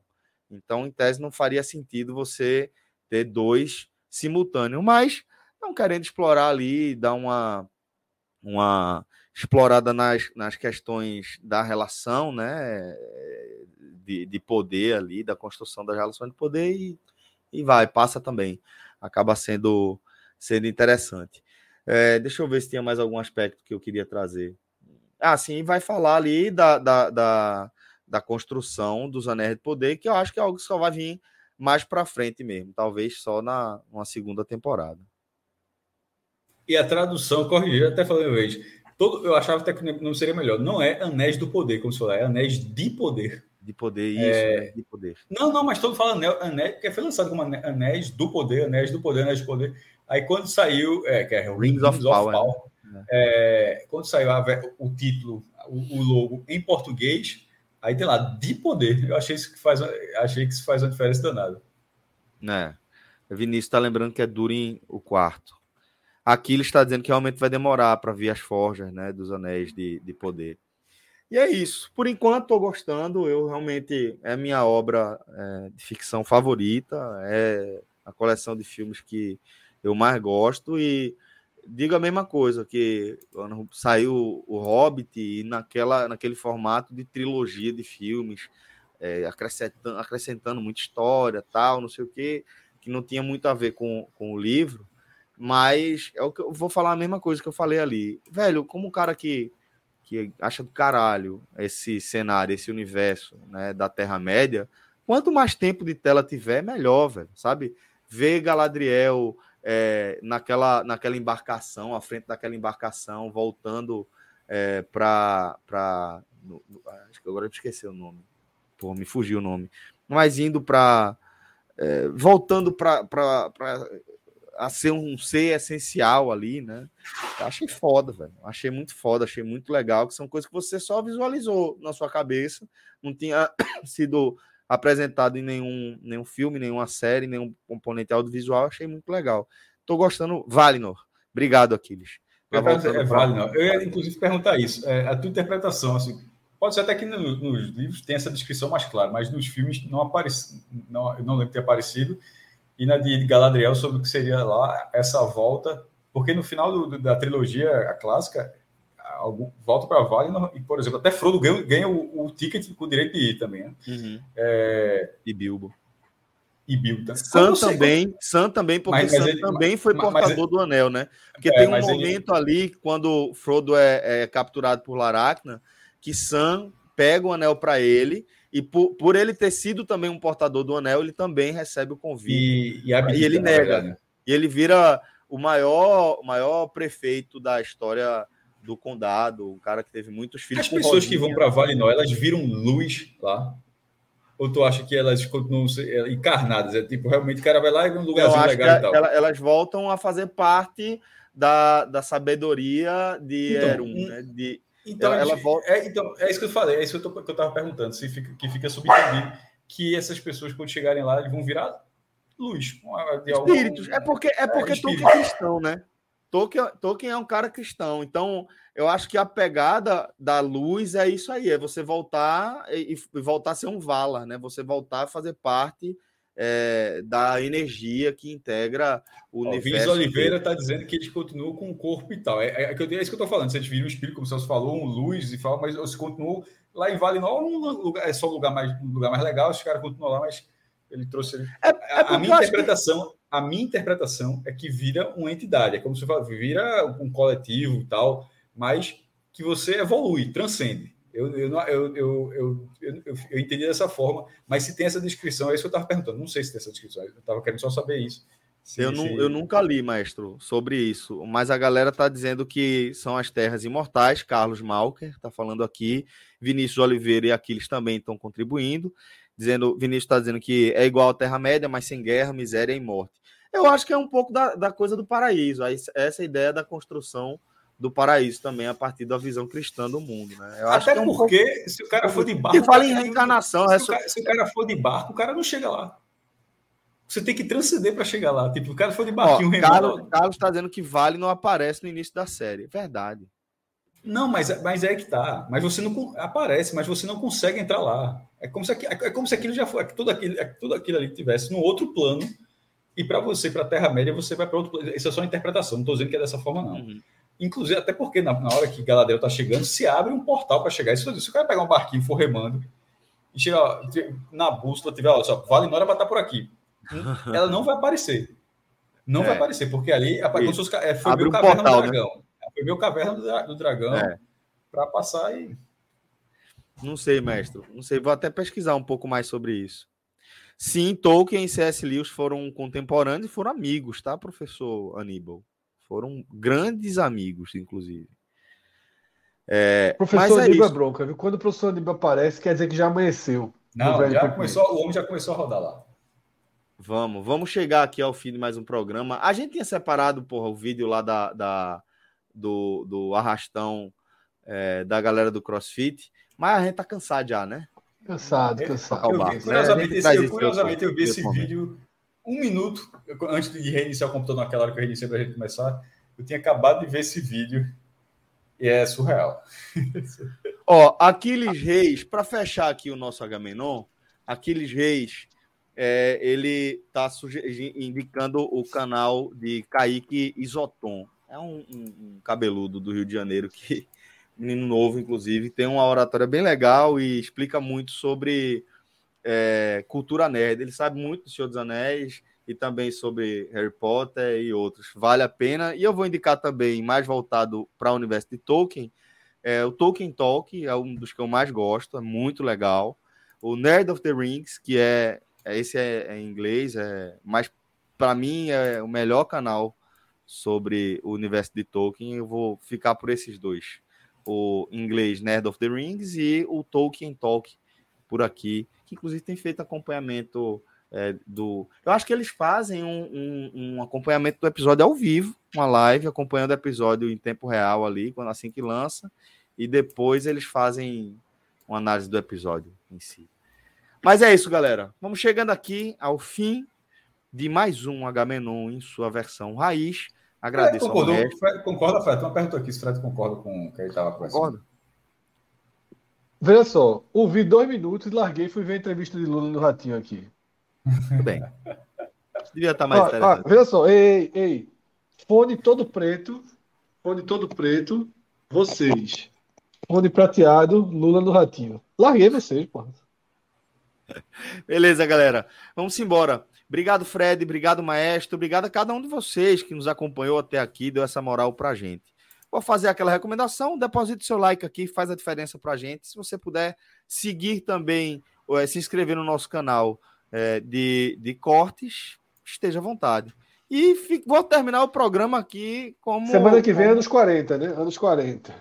Terminar o programa aqui em homenagem Copa de 42. Fred, hoje foi dia de quê, Fred? Foi. Hoje Fred, ó, virou voto. Foi, foi. foi. Não, eu já tinha virado. Né? Esse, aqui, esse aqui, esse aqui nunca, né? Esse aqui nunca, né? Não, pô, é porque tu não viu não o vídeo do vira-voto. Vi, vi, vi, vi. Pronto, aí é essa resenha, os caras falam... Não, é, tranquilo. Agora você precisa repensar no estadual também, viu? Já tá, tá pensado, Fred. É, não tá não, volta pra turma que tá, tu tá, vai estar abrindo que é foda. Forte abraço, galera. Fechando o H Obrigado a todo mundo. Até a próxima.